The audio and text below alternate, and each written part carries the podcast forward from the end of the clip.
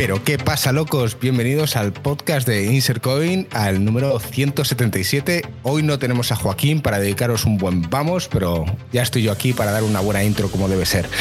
Vamos a hablar esta semana sobre los maravillosos y cantidad de retrasos que han habido o van a haber durante el resto del año, la actualización de que Switch definitivamente te va a permitir utilizar unos cascos Bluetooth, el matchmaking del Warzone ha dado mucho que hablar, la guerra entre Battle, eh, o sea, entre Apple y Epic que finalmente tiene una resolución y hablaremos un poquito de cómo se está jugando, así que con todo esto desde aquí Joaquín a tope chavalote.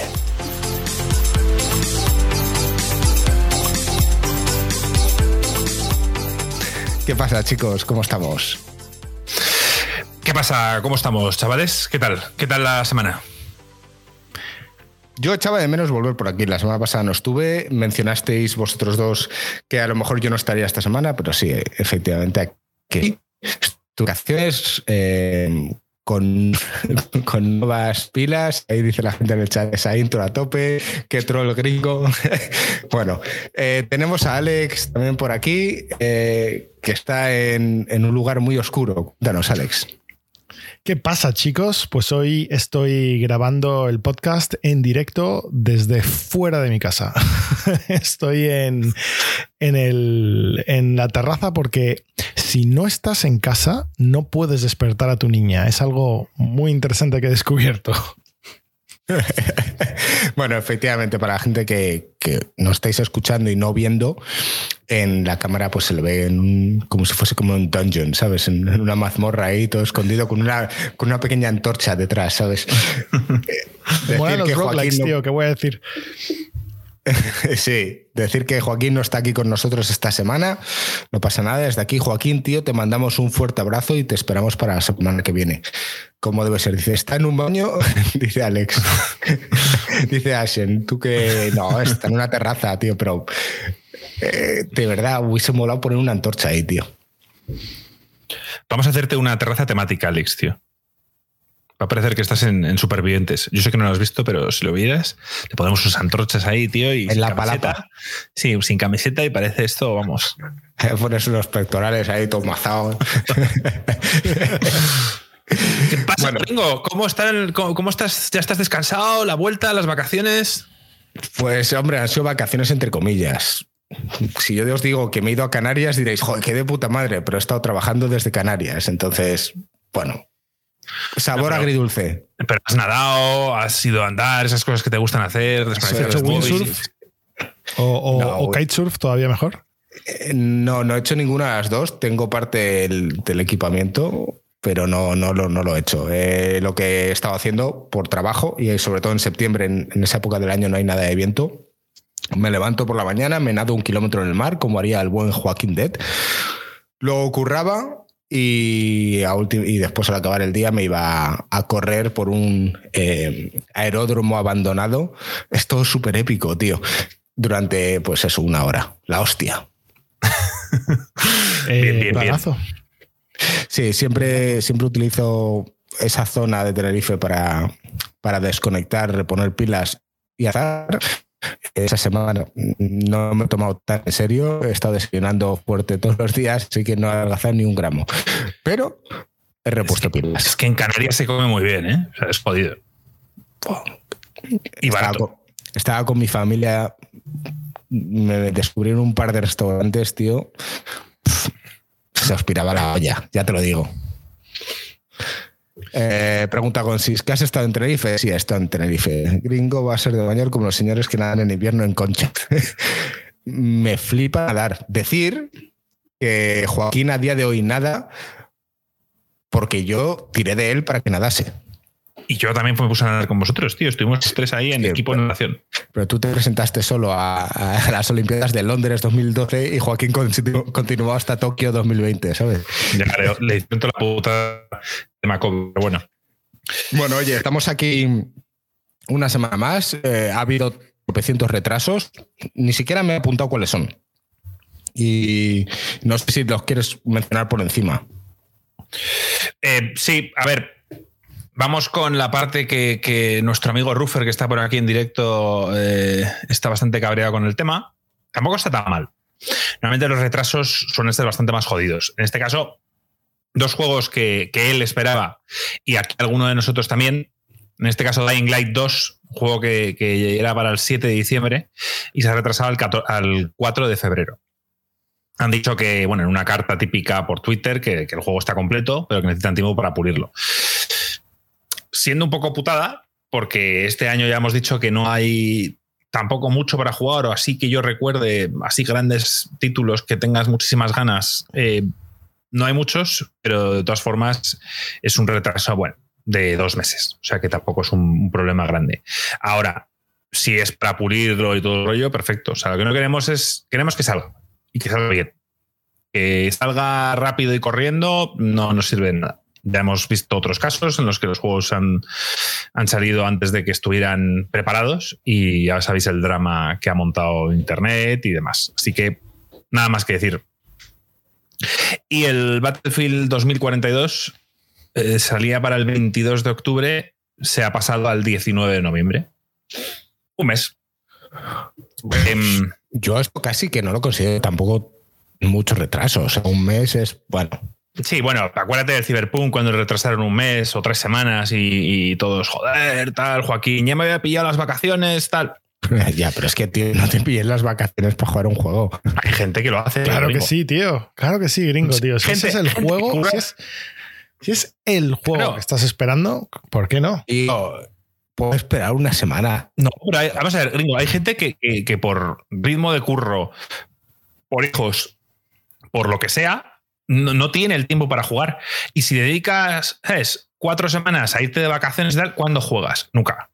Entonces, hay gente que, se para una semana te para lo compro, lo que sea. Te, lo compro, vale, te lo puedo llegar a comprar, pero que es una putada al final que, que te pilles en la semana de lanzamiento pero que si te lo pillas dos tres semanas más adelante tampoco pasa nada. Bueno, a ver, pasa nada y si lo retrasan seis meses tampoco. Vamos a seguir respirando y, haciendo nuestra vida. Pero, pero, a ver, esto es, claro, esto es, esto es, eres fan. O sea, a mí, por ejemplo, eh, acaba de salir la, este viernes sale la película de Dune. Eh, tengo unas ganas brutales por el tema del COVID hay negociaciones y tal, me lo, he, me lo he pospuesto hasta el lunes. O sea, no puedo ir el viernes, ni el sábado, ni el domingo. Va a haber demasiada gente. Voy el lunes. Pillé las entradas y tal, todo preparado. Y de repente ahora tengo reuniones para el lunes. Así que he perdido las entradas y no puedo ir. Pero, pero estate seguro que iré el martes o el miércoles. O sea, yo no puedo esperar a ver esa película todo lo que hablamos aquí son problemas del primer mundo, o sea, no tienen mayor importancia. Pero bueno, estamos en un canal de videojuegos y que nos retrasa un juego dos meses, un mes, tío, pues, pues nos jode. Así que no, eh, tenemos vamos a dejarnos porque hay problemas mayores, pero en este caso. Yo, hablo desde, mi punto de vista, ¿vale? Eh, yo ahora mismo estoy jugando al Skyward Sword, del cual hablaré después. Y seguramente el mes que viene jugaré al Far Cry 6. Sí. Y con el Far Cry 6 seguramente, y con el Skyward Sword voy a tirar hasta casi febrero pero a lo mejor soy yo y como yo puede haber otra tanta gente. Entonces, eh, no sé, yo por ejemplo no dejaría de jugar a esos juegos que estoy jugando para jugar uno que salga de lanzamiento. Oye, pues ya lo, añado a la cola. Pero ese soy yo, ¿eh? Como tipo de jugador. No, claro. A ver, tú me conoces. Sí. O sea, luego hablaremos de Deathloop, un juego que no iba a comprar. He visto los reviews, me he calentado y evidentemente he caído. Como todo el chat sabía y como todos los que nos escuchan saben. O sea, yo que sepáis que lo hago por vosotros. O sea, si no aquí nadie jugaría a Deathloop y nadie hablaría de él no tendríamos contenido para hoy, básicamente. Entonces, sí, o sea, mira a nuestro amigo Santi que, se compra el Red Dead Redemption y le dura ocho meses. O sea, lo hace absolutamente todo. Caza, caza todas las bestias eh, legendarias. Hace todo. Y le saca el partido a ese juego. Perfecto. Si aquí no hay una mejor forma de jugar, yo últimamente estoy un poco rayado porque hay juegos que empiezo y no acabo y luego también me digo a mí mismo, no, tío, si no te mola el juego, pues, pues no, no te lo acabes, sigue adelante con otro, ¿sabes? Pero también por el canal creo que hay que acabárselos y demás. Entonces hay un, un pequeño dilema. Pero vamos, que cada uno juegue y haga lo, lo que quiera y con su tiempo. Y vale, si vale. coger una semana de vacaciones para jugar al Skyrim, pues cógelo. Quiero decir que, lo que mola de aquí es que cada uno tiene sus mierdas, ¿sabes? O sea, Alex se pilla las entradas el lunes y le ponen reuniones, la ha jodido. A lo mejor Joaquín se pilla una semana de vacaciones para jugar un juego Y lo hace. Y yo lo voy posponiendo en la cola. Esa cola es interminable ya, ¿eh? Ya, ya lo sé. Y tú, pues eres un, el calentado que todos sabemos que eres. Eso es lo que mola, tío. Somos totalmente diferentes. Está claro. Eso es lo que, lo que da chicha a todo esto. Oye, de todas las noticias, un poco ya hemos eh, despachado un poco la parte de los retrasos, que no era mucho, pero eh, tenemos otros tantos temas. Eh, el matchmaking del Warzone, la batalla entre Apple y Epic, que eso seguramente lo dejamos para final del podcast, la actualización de Switch y a qué hemos estado jugando. Vamos, si quieres, vamos en orden. Hacemos las noticias y luego ya vamos con lo que estamos jugando. Entonces, la Switch, otra que es cortita. Venga. Básicamente, o sea, la única noticia que hay aquí es muy importante, pero no debería serlo, porque debería tenerlo de lanzamiento, es que la Switch ahora permite utilizar cascos Bluetooth para, para poder escuchar y jugar con ellos. Eh, aquí. ¡Aleluya! ¡Aleluya! Levantar los brazos, hermanos, y gritar. Y ahora aquí está la gran pregunta. Los tres, claro, Alex tiene la Switch rota, ¿no? Y no lo has podido comprobar. Eh, la Switch mía ya está arreglada. Oh, yeah. ¿Has tenido la oportunidad de probarlo? No lo he podido probar, pero créeme que en cuanto acabemos el podcast va a ser lo primero que pruebo. Por favor, Marco no lo ha probado. No. Yo decir que lo he probado y no me ha funcionado con los cascos que yo tengo. Tus cascos son unos buenos, unos Sony W. Sony W no sé qué 1003. Sí. Cuestan 270 pavos. Algo así. Sí, tú que viajabas mucho querías unos buenos cascos insonorizantes. Eh, y no funcionan. Bueno, pues eh, Alex, ¿tú qué tienes más de esto? ¿Qué son protocolos? ¿O qué pasa? ¿Que hay unos Bluetooth que funcionan de una manera y otros de otra? Y dependiendo de. Yo, creo que vamos a, Déjame. Voy a poner los datos un momentico. La Switch salió hace que cinco años, Marco. Yo creo que tú lo sabes mejor que yo. 2017. 2017. 3 de marzo de 2017. Pues ya sabemos que salió hace cuatro años. Desde el momento en que salió tenía un chip de Bluetooth. ¿Por qué? Porque los mandos van por Bluetooth, con lo cual la consola tenía Bluetooth. Pero desde el momento que ha salido, no has podido usar auriculares Bluetooth. La única forma de poner auriculares es enchufarlos por cable, algo extremadamente incómodo y, y horrible. ¿O, qué, perdón? un dongle había. Yo tengo aquí unos cascos que me compré específicamente para la Switch y para viajar a. Hice un viaje a Punta Cana antes de la pandemia y dije, me voy a comprar unos cascos para viciarme al Witcher en el avión. Y me los compré para eso. Funcionan, sí, pero luego tiene desventajas. No puedes cargar. No puedes cargar la consola mientras tienes esos cascos puestos porque estamos eh, ocupa el espacio del USB-C. Claro, un adaptador. O sea, estamos hablando de como un adaptador Bluetooth, que es como un pinchito que lo colocas debajo de la Switch. Y es uno especial, no sirve cualquiera, porque lo que hace es como engañar la Switch en pensar que es un casco y luego transmitirlo por, por el otro lado por Bluetooth. Entonces, esto es algo que que desde el principio ha sido súper raro. Todo el mundo, o sea, muchísima gente hoy en día tiene cascos Bluetooth, que los usa con el móvil, que los tienes encima, que estaría súper bien utilizarlo con la Switch, con toda su promesa de movilidad, y no has podido. Hasta hoy le han dado un botón en el software y lo han activado. Da mucha rabia que el Nintendo sea tan, tan, tan lenta con el software. Pero. Se me ocurre algo peor, pero ahora termina y lo digo. es que han tenido que salir dos consolas intermedias antes, tío, que esto. De hecho, a saber si la nueva OLED o la Lite siguen sin tener la parte Bluetooth o sí. Esto es actualización a nivel general, ¿no? Sí, yo eh, es, esto en principio va sobre el software de la Switch que yo haya leído funciona con todas, con la nueva versión de software, pero si tú estás usando audio Bluetooth, no puedes usar más de dos mandos. O sea, la Switch tiene hasta cuatro mandos para poder jugar a Mario Party y a todos los demás juegos de este estilo. Si tú estás usando el audio por Bluetooth, solo puedes usar hasta un máximo de dos mandos inalámbricos. Em, esto casi seguro es por el hecho de saturar el espacio Bluetooth.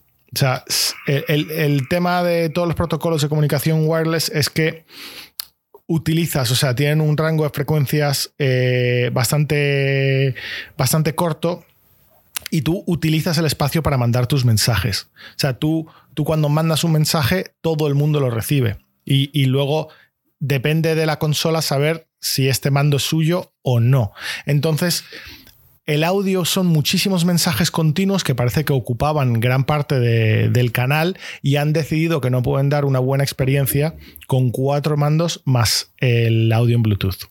Igual eso fue lo que les mantuvo hasta este momento en, no lanzarlo, pero vamos, es que me, duele. O sea, este tipo de cosas a mí me duelen. Esto tendría que haber estado el lanzamiento.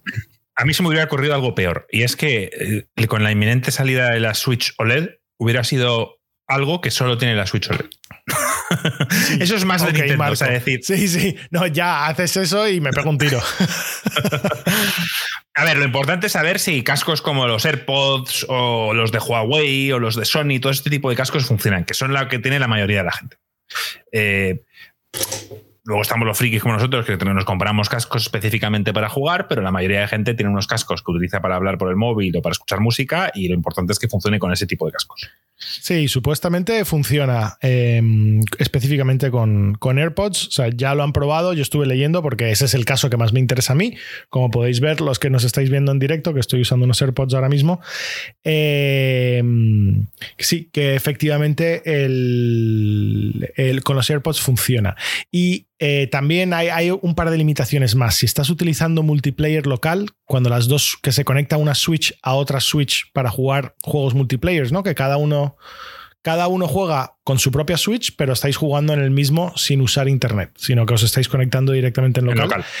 exacto, en ese caso también se deshabilita eh, el, el audio Bluetooth. Por, básicamente va a ser por lo mismo. Necesita el ancho de banda de Bluetooth para comunicar entre consolas y no, y no tiene espacio para estar mandando audio. Esa será la razón, sin duda, sí. Es una buena noticia. Es muy buena noticia. Yo estoy muy contento, yo estoy encantado. Y estoy más contento todavía porque mi Switch al final no está rota. Que no sé si queréis que os cuente un poquito pues estamos, lo que pasó. Pues eh, básicamente lo que sucedió es que la Switch es una maravilla porque eh, ya desde bastante, desde el momento del lanzamiento tenía USB-C. USB-C eh, es un estándar que ya lleva bastante tiempo, pero que poco a poco está cogiendo fuerza, que te permite, pues, que las cosas sean mucho más compatibles entre ellas, que todo utilice el mismo cable y que puedas usar el mismo cargador con muchísimos aparatos.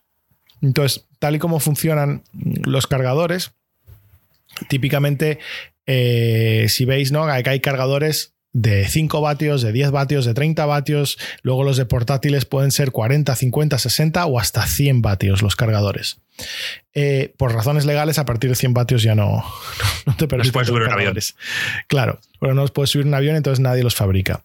Entonces, el, el, el tema es que lo bonito de que sea USB-C es que la teoría es que tú puedes usar cualquier cargador, da igual que sea súper potente, da igual que tú tengas un cargador de 100 vatios y la Switch solamente puede usar 15 vatios, da igual. O sea, la Switch tira a la velocidad que puede y, y entonces en, el...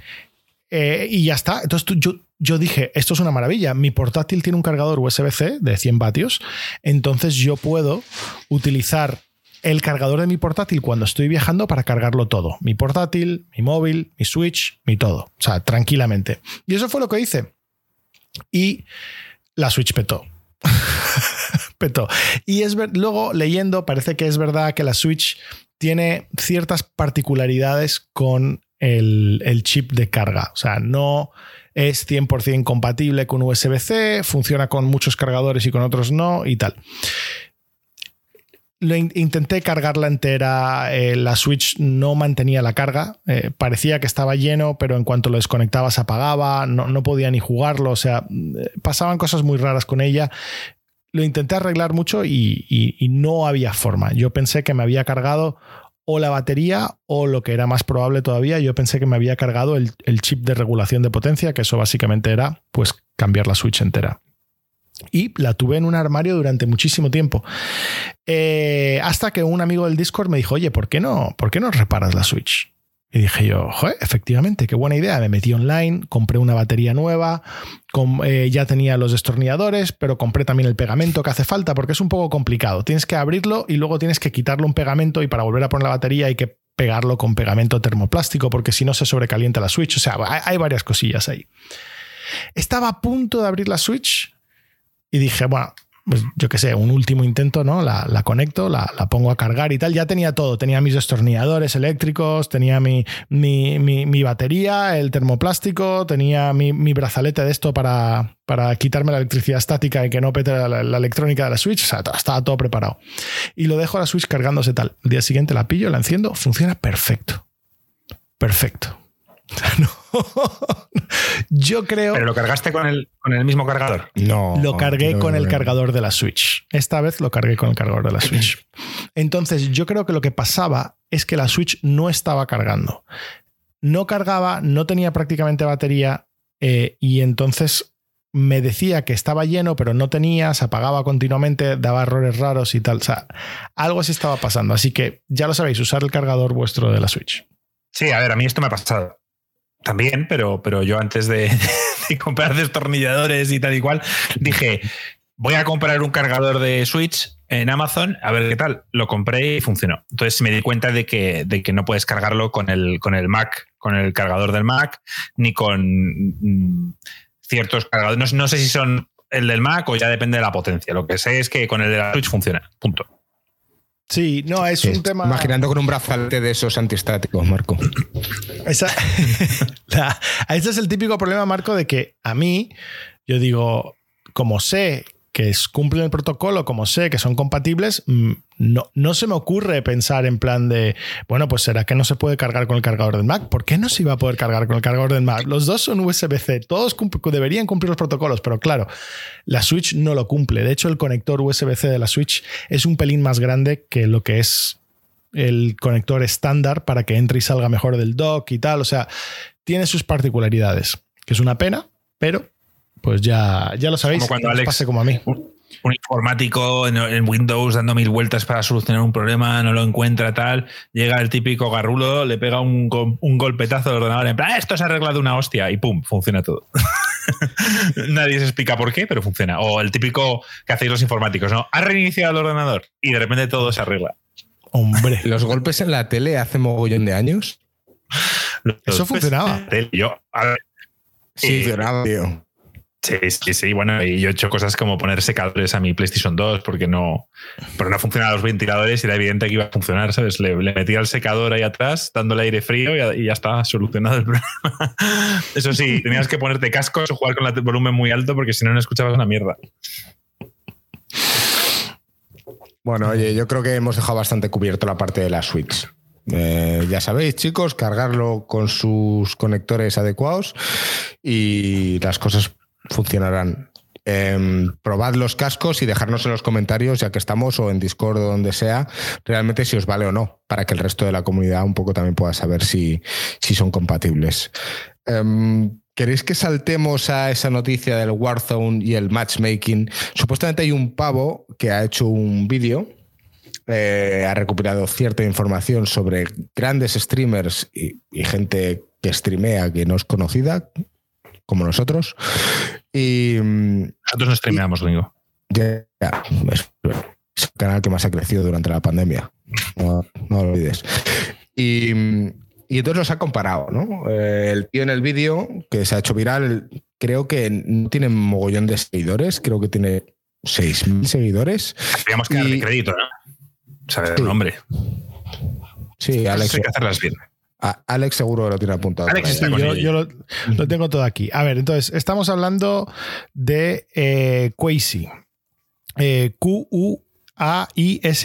Entonces, es, es, un streamer que eh, es una historia bastante curiosa. Él, dice que él juega al Warzone y no sé qué. Y dice, joder, me cuesta muchísimo. Cada vez que entro en un lobby, todo el mundo está ahí con el cuchillo entre los dientes, gente súper pro, todo súper afilado. O sea, el tío estaba rayado. Y dice que cuando veía a grandes streamers jugando al Warzone, pues no le parecía que, tuviesen lobbies tan difíciles. Y dijo, a ver. Esto es lo típico que siempre me parece que la hierba está más verde del otro lado.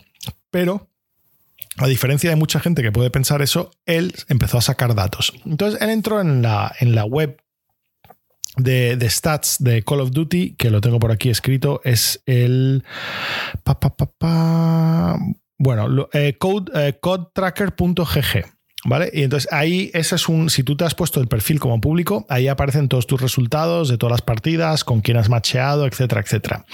Él ha recopilado datos de 33 streamers diferentes, incluyéndose a él. Muchos grandes nombres y algunos, en plan, gente un poco más desconocido. Y ha cogido sus últimas 64 partidas. Es un curro, ¿eh? 64 por 33. Es, un currazo. Sí, sí, sí. Eh, es un currazo. O sea, ahí, hay 1500 partidas en plan. 2112. Sí. A comprobar el KD de cada una de ellas, ¿no? Exacto. Entonces, lo que ha hecho es que. Eh, hablamos, perdona por interrumpirte, de, de, lo que es el nivel de ratio de la gente con la que ellos competían, ¿no? Sí, es, lo que consideran el, el, KD del lobby. Entonces, el KD es el Kill Death Ratio. Entonces, es, es, la diferencia entre lo que tú has matado y lo que te han matado. Entonces, si tú eres eh, malo, como yo, por ejemplo, que soy malísimo en este tipo de juegos, tú tienes un KD muy por debajo de uno. O sea, yo cada vez que mato a alguien una vez, me matan a mí cinco veces. Entonces, mi KD va a ser 0.25. Si alguien es muy pro, pues por cada cinco personas que mato, me matan una vez a mí, con lo cual el KD mío sería de, 5-1. De 5. Entonces, si es lo que normalmente se considera, si es por encima de 1, tú matas más de lo que te matan. Si es por debajo de 1, a ti te matan más de lo que tú matas. Si tú coges el KD medio de todo el mundo en el lobby, tienes una idea de la dificultad del lobby.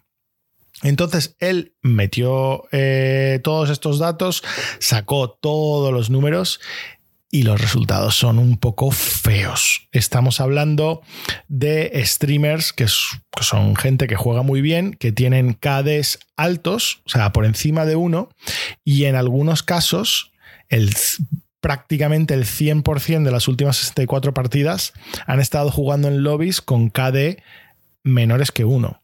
Mientras que él ha jugado en tres lobbies con KDs menores que unos, en la mayoría ha sido bastante por encima del 1,1. Entonces, a mí me hubiese gustado ver un par de cosillas más aquí, me hubiese gustado ver más usuarios normales, pero realmente da un poco igual. Con esto tenemos un montón de información eh, la página, por cierto, si se entra en el, en el vídeo, igual metemos un link en los show notes si entráis en su vídeo, luego tiene un link a, la hoja de Excel donde ha calculado todo para que veas cómo sacó es los una hoja abierta. A ver, sí, es, una un Google Sheets compartido para que lo puedas ver para que con ello. Revisar sus, sus estos. Honestamente, lo que aparenta, o sea, el primer. Eh, cuando tú lo miras, a mí me llama mucho la atención, porque las cifras parecen muy, muy, muy flojas. O sea, estamos hablando de, un streamer, por ejemplo, Jack Frags, ¿vale? Y no, no estoy intentando meterme aquí con, como bien dice él, yo no me, no, me, quiero meter con nadie porque no creo que esto tenga nada que ver con ellos. Esto parece, esto es o un bug del lado de Call of Duty o algo eh, a propósito. Pero, por ejemplo, alguien que tiene un KD de 3, alguien, otra persona que tiene un KD de 4 y hasta 5, o sea, gente, algunos streamers bastante top que, matan muchísimo. Claro, estamos hablando de que tienen un montón de lobbies con un KD de 0,5.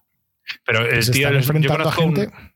yo conozco uno que es bastante bueno, se llama Shroud, que es de lo más conocido. Ruffer quizás tiene algún nombre más. Pero vamos, que son gente importante y que tienen KDs imponentes. Entonces, oye, puede que sean ellos buenos, tío. Ellos pueden que sean buenos. No, no, pero aquí esto, es un poco.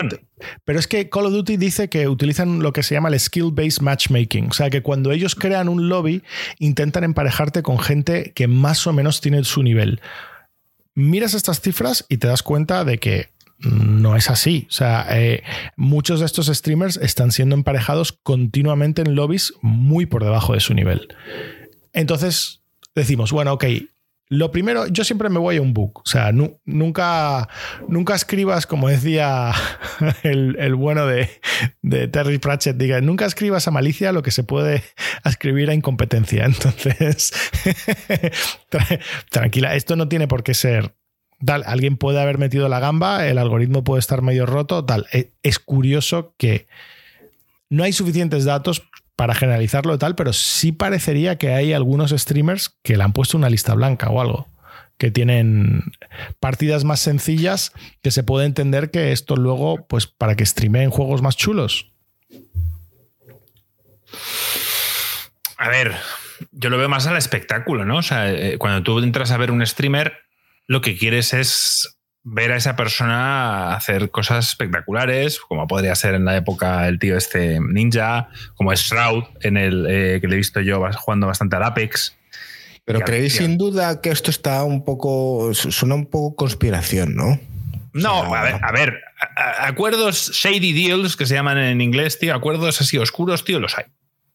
Y al igual que no era coincidencia que todo el mundo, todos los streamers decidieran jugar al Apex el mismo mes, no, evidentemente eso estaba pagado y todos jugaban. Eso, era evidente, pero, pero pueden haber cosas un pelín más pues, oscuras. Que, que bueno, pues, está mal, está bien. No, lo que quiero decir, puede ser que sí, puede ser que no, puede ser que esto sea azar y haya tocado así, o puede ser realmente que, bueno, pues azar no creo que sea. Hombre, azar no puede ser porque, porque es el algoritmo de matchmaking de esta gente. O sea, está funcionando mal. O sea, e, en el, en el mejor de los casos, o sea, poniéndonos en el mejor, mejor, mejor de los casos, es un bug.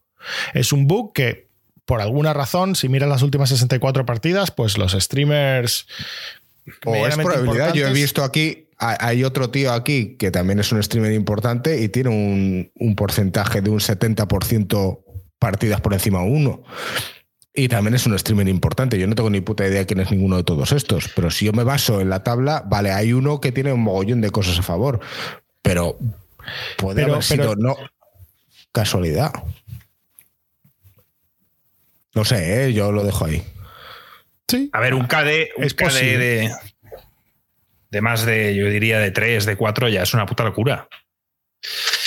Claro, o sea, yo recuerdo cuando tú y yo jugamos al Destiny, Marco, y, nada que ver con el Warzone. O sea, en el Warzone hay muchísima gente, es mucho más competitivo y. es distinto. No, no, de hecho, a mí, a mí, los Battle Royale me molan porque. Porque no siempre el mejor gana al final son un montón de factores que por un lado molan porque es aleatoriedad, es que te ha tocado, que has encontrado en el camino, eh, qué situación en el mapa te encuentras y otras estas cosas son aleatorias y que un tío mejor que el resto tiene que adaptarse. Eso por un lado mola. Pero a mí yo soy más de, de, combates competitivos 4 contra 4, 5 contra 5, donde, donde ahí marcas una diferencia y se ve más. Pero eso ya es cuestión de gustos, ¿eh? no digo que uno sea mejor que el otro. Yo, Alex, estoy contigo yo aquí veo, veo algo. Porque es evidente que hay algo. ¿El qué? No lo sabemos. ¿Lo sabremos algún día? Ya, ya hemos visto como, como no, no, sé si Activision o EA me suena más, eh, patentó matchmaking, un poco también oscuros. Esto lo llegamos a hablar en el podcast hace bastante tiempo. No recuerdo qué era exactamente, Tendría que hacer memoria, si no lo, lo, busco para el podcast que viene, pero algo había también. O sea, lo del matchmaking gringo, evidentemente se está estudiando. Yo, te diría una cosa. Yo, si tuviese un juego de este tipo, yo haría shady deals, obviamente, para hacer que fuese mucho más comentado mi juego. Sin lugar a duda. tú tienes a un tío como Shroud, que le dices, oye, juega al Warzone. El ah, no me interesa, juégalo. Te vamos a poner con, en un lobby con gente mala. Que tampoco lo necesitas. Si el Shroud ese es un puto dios, tío. Ese, tío yo, apunta. Yo lo veo menos así, porque si tú le preguntas a la mayoría de estos streamers, te van a decir no me pongas con gente fácil. Yo, yo quiero estar con gente pro para, para, poder sacar clips guapos. Porque una cosa es lo que tú streameas y otra cosa es lo que subes a YouTube. Y a YouTube subes tus mejores momentos y tal, no sé qué. Y muchas veces no quieres estar contra paquetes. Eh, bueno, ahí discrepo, Alex, porque los, los paquetes hace que te puedas permitir chulearte. O sea, yo he visto a, no sé qué tal de difícil es, pero he visto a un tío en el Fornite subirse a un cohete y pegar dos sniperazos encima del cohete mientras le revienta al tercero con el cohete en el que él mismo se lanzó. No sé cómo podrías hacer eso contra gente de tu nivel. No lo sé. ¿eh? No sé, yo, yo también pienso bastante en el LOL que, que al estar tan regimentado y tan competitivo y por equipos y tal, tú eh, eh, ver, ver, verte, ver una persona de, mucho nivel del LOL, en plan, matando a noobs, eh, como que no es, no es divertido, es una tontería. Dices, es como que menuda tontería. Mientras que, mientras que cuando tú ves los combates entre los equipos cuando están a tope nivel y compitiendo por algo es, es un escándalo. O sea, es súper interesante. Pero sí, es verdad, no, no es exactamente igual un, un Battle Igual que en el Rocket League. En el Rocket League, ver a tíos haciendo jugadas espectaculares contra tres que no saben volar, no tiene sentido. O sea, ves la diferencia y dices, no es divertido. Lo que mola es que las bolas pasen por, por nada, por, por milésimas de segundo, tío, y que no lleguen, ¿sabes? Eso es lo que mola. Mm. Pero sí, también acordaos de. O sea, esto lo he vivido yo en carnes. Esto es una teoría conspiratoria gringo, el FIFA effect, como lo queríamos llamar. O sea, el handicap en el FIFA, en el cual si tú vas ganando 2-0, el juego decide que, que no vas a ganar 2-0. y empiezan, tus, tus jugadores corren peor, tus jugadores tiran mal, los otros empiezan a correr mucho más que tú, y empieza, se te empieza a ir la mano el partido y no sabes por qué. Esto se llama, esto se llama fútbol en la vida real, pero en un videojuego no me lo creo del todo. Y hay veces que se nota demasiado. No lo podemos demostrar, pero juraría que en algún momento hasta ahí he admitido que, antes incluían handicap en el juego para hacerlos más igualados, que a mí me parece justo. O sea, si tú estás compitiendo, estás compitiendo. Punto. No hagas sentir a alguien malo que, que ha hecho una remontada épica, porque no, no debería ser así. Es un juego competitivo y siempre tiene que primar primero la competición. Sí, yo, yo creo que lo triste es, es, eso, que muchas veces la gente que está al otro lado dicen, pero si solo es un juego, dicen, no. No, es, un no es solo un juego, es importante para nosotros. O sea, no, no puedes jugar con este tipo de cosas. plan de gente de negocios y tal, y no sé qué, que, pero es un juego, ajusta ahí y tal. No. es, es importante. Le dedicamos horas de nuestra vida, le dedicamos tiempo y para nosotros es importante. O sea, nadie te diría en el fútbol en plan que estás jugando un partido y dice, pero, pero dale la falta a este otro equipo, que solo es un juego. No, o sea, estás jugando, se juega. Si, la, si es falta, es falta y si no es falta, no es falta. Pues lo mismo en los videojuegos. Exacto, tío. Siempre hay que competir. Yo diría que esto da para un podcast mucho más largo, ¿eh? porque sinceramente estamos hablando de regulaciones al nivel competitivo. No, bueno, eh, vamos a ver, no, no, vamos a ver. Hay que separar. Eh, claro. Lo que es una regulación a nivel competitivo de un torneo es, es no, no. competitivo, fuera de toda duda. Me refiero a, online. Ah, bueno, eso, eso es ya un terreno en el que habrá gente como nosotros y habrá gente que, que mira, bueno, hay gente que, que, hace trampas y se les pilla, a otros no.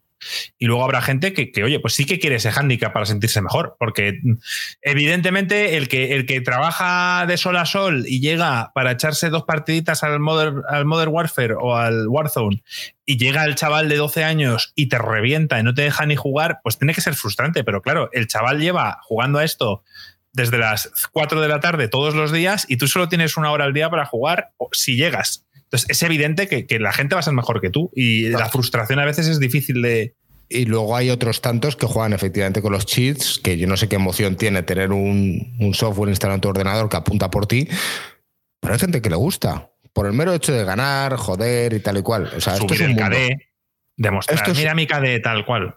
Esto es un mundo, tío, y daría para un podcast súper largo. Es lo, mismo que la gente. usar un cheat para, para, mejorar tu KD es como ponerte un cinturón negro cuando, cuando eres cinturón blanco. O sea, dice, soy cinturón negro. Y dice, bueno, o sea, no, no sirve de nada. O sea, no, no sirve de nada. Sí, o sea, a ver, lo que dice Marcy, estoy de acuerdo con el handicap, arruina la experiencia, lo hacen para que no se humille y dejen el juego, pero es una putada. Sí, o sea, hay, formas elegantes de abandonar un juego. Te están cayendo cinco goles. Hay gente que deja la partida. Oye, pues que dejen una opción en el FIFA. Si abandona este partido, no hay que remontarlo. Ya está, o sea, no pasa nada. que, no, te sancionen por ello, porque muchas veces por irte antes te sancionan. Te ponen unos puntos negativos y luego tienes que esperar X minutos para poder volver a jugar y mierdas de esas o simplemente a poner una opción para jugar con handicap. O sea, si quieres jugar de forma amistosa con tus amigos y tal, pues oye, a poner handicaps quizás no es mala, no es mala idea. Pero que esté controlado por el jugador, que sea algo, no, no que se lo impongas de forma oscura por detrás. Exacto. Nos hemos ido por las, como hacemos siempre, pero me parece que esto va a dar más que hablar y vamos a poder charlar en más podcast, tío, sobre todo. Eh, esto sería para apuntarlo en esa lista de temas que se apuntaron ahí que siempre decimos, algún día lo sacamos y nunca lo sacamos. Pues voy a apuntármelo. Apúntatelo, griego. En papel, ¿cómo llamamos esta temática? Eh, matchmakings, eh, handicaps, igualdad competitiva, etcétera. Y llorones. Y cheaters. He dicho muchas cosas. Handicaps, cheaters, bueno, da igual. Con esto A nadie le gustan los recordamos- cheaters. Dejemos claro que desde Insert Coin decimos que los cheaters se vayan y se ahoguen en un río. Exacto. Alex, cuéntanos. ¿No quieres que hablemos antes de, de que hemos jugado? No, vamos a dejar que Alex, tío, ahora tal. Venga. Y luego, ya gringo, eh, Alex viene ahora con lo duro, lo fuerte. Y Fua, también chaval. estamos ya a mitad de podcast. Y luego ya nosotros nos vamos relajando con, con los juegos que estamos jugando y demás. Si te parece, Fua, porque tú eres el director, ¿eh? Tú, tú mandas. Lo, lo bueno viene ahora. No. O Alex. Ah, no, Dale, Alex, tío, dale caña. Tienes un CSI. Tenemos un caso abierto. Tenemos aquí un- una competición entre Apple y Epic épica y tenemos un outcome, ¿no? O sea, ¿qué ha pasado? Porque según parece hay claros y oscuros, ¿no? A ver, aquí, chavales, esto es lo bueno del podcast. O sea, esto es por lo que estáis en Insert Coin. No videojuegos. Temas legales entre, ti- entre empresas. No, no. Litigios. In- Intentaré, resumirlo, pero de hecho estuve pensando si lo queríamos cubrir o no, pero luego, joder, hemos hablado tanto de, de todo este caso legal hace más o menos un año cuando estaba en, en pleno apogeo que creo que vale mucho la pena eh, hablar de él ahora que la jueza ha dictado sentencia. Entonces, El hace un par de días... Alex, Exacto. Hace un par de días la jueza dictó sentencia en el caso de Epic versus Apple. Y si me preguntáis a mí, ha sido una victoria bastante, bastante, bastante rotunda y aplastadora para Apple. Pero no es una victoria del 100%. Entonces, os cuento un poquillo lo, lo- lo importante, ¿vale? Lo primero, Epic no tiene derecho. A ver, os, os pongo en. Por si acaso no escuchasteis los podcasts cuando hablamos de esto. Básicamente, eh, os resumo rápidamente lo que sucedió. Epic eh, metió sus- su propia forma de comprar. eh, su propia tienda dentro del App Store, algo que Apple prohíbe 100%. Entonces actualizaron el app y estuvieron utilizándolo eh, que la gente cuando hacía las compras no pasaba por Apple. ¿Por qué esto es importante? Porque a Apple le dejaron de pagar un 30%, que es el por ciento que se lleva Apple y Google, también en el store de Google, pero ambos stores móviles se llevan un 30% de todo lo que usas ahí. Así que Epic estaba harto de pagar ese 30% y decidió entrar a mala fe en batalla con Apple. Quitó el método de compra de Apple, lo pasó directamente dentro del mismo app por Epic y dejaron de pagar el 30%. Apple al final les acabó echando a Fortnite del store, que era un poco lo que Epic se esperaba, contar con esa presión pública para luego lanzar el juicio que lanzaron acusando a Apple de tendencias monopolísticas y tal. Pero el tiro les ha salido por la culata. Número uno, no tienen derecho a usar su propio in-app purchase. Número dos, le tienen que dar el 30% de todo el dinero que cobraron durante el tiempo que no estaban usando el in-app purchase de Apple. Y, eh, y que Apple... no- Indemnización y pagar Exacto. las costas del juicio, entiendo. bueno, no, cada uno se pagan sus propias costas, que menos mal, porque hubiesen sido elevadas. Y luego eh, que Apple está en su derecho y no está siendo monopolístico, puede cobrar el porciento que le dé la gana y puede decidir que no vuelva Fortnite al App Store, que para los gamers probablemente va a ser el resultado final de esto. O sea, bueno, número uno, también os diré que esto se va a pelar. O sea, 100% seguro, esto se va a pelar. Se han gastado cientos o miles de millones de dólares en este juicio.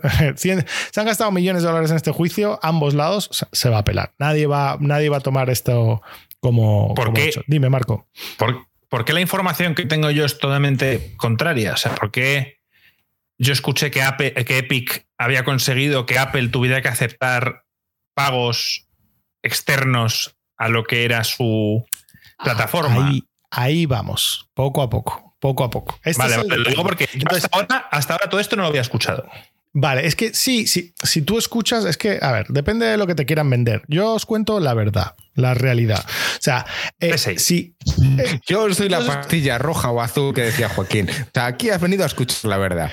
yo os estoy contando el resto lo, que ha sucedido. Os intentarán vender, o sea, si, si estáis leyendo X, pues os intentarán vender que ha ganado A, que ha ganado B, que ha ganado C. Pero la realidad es que el Epic Fortnite no va a volver a la App Store. Sea, Apple lo ha echado y se va a quedar fuera.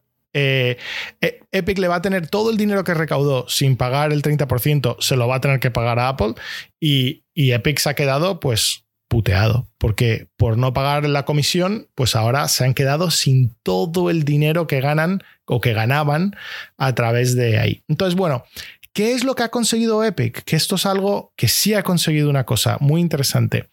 La jueza ha dictado una sentencia en contra de la cláusula de anti-steering que utiliza Apple. Entonces, ¿qué significa eso? Apple te dice que no solamente, esto, esto es muy bueno, o sea, no solamente no puedes cobrar al cliente desde una app, sino que ni siquiera puedes mencionar en el app, oye, puedes también pagarme por la web. O sea, es más, ni siquiera puedes decir Epic, o sea, por ejemplo, poniéndote en el ejemplo de Epic, ellos podrían decir, vale, tú si quieres utilizar el in-app purchase de Apple, pues eh, yo pago el 30%, pero abajo quizás poner un, algo que dice, oye, y si compras en epic.com, eh, nosotros lo preferimos. O hasta decir, si compras en epic.com, te llevas un 30% más de ventajas o te sale un 30% más barato porque no pagamos la comisión. Nada de eso está permitido en Apple. Y la jueza ha dictado que eso sí es anticompetitivo. Es decir, Apple no puede prohibir que los desarrolladores utilicen. Eh, Inciten a que el resto lo. Sí, pero eso te evita. Pero no te mencionen que hay otro sitio donde tú puedes también comprar estas cosas. Pero esto no implica un segundo rápida. Eh, imagínate que tú estás en la Apple Store, obviamente ahora Fortnite no está porque es Apple quien bloquea el acceso. Imagínate que, que pudiesen poner ese mensaje diciendo que a través de apple.net o, o, sea, epic.com, bla, bla, te puedes descargar Fortnite, seguirías sin poder jugar en tu iPad.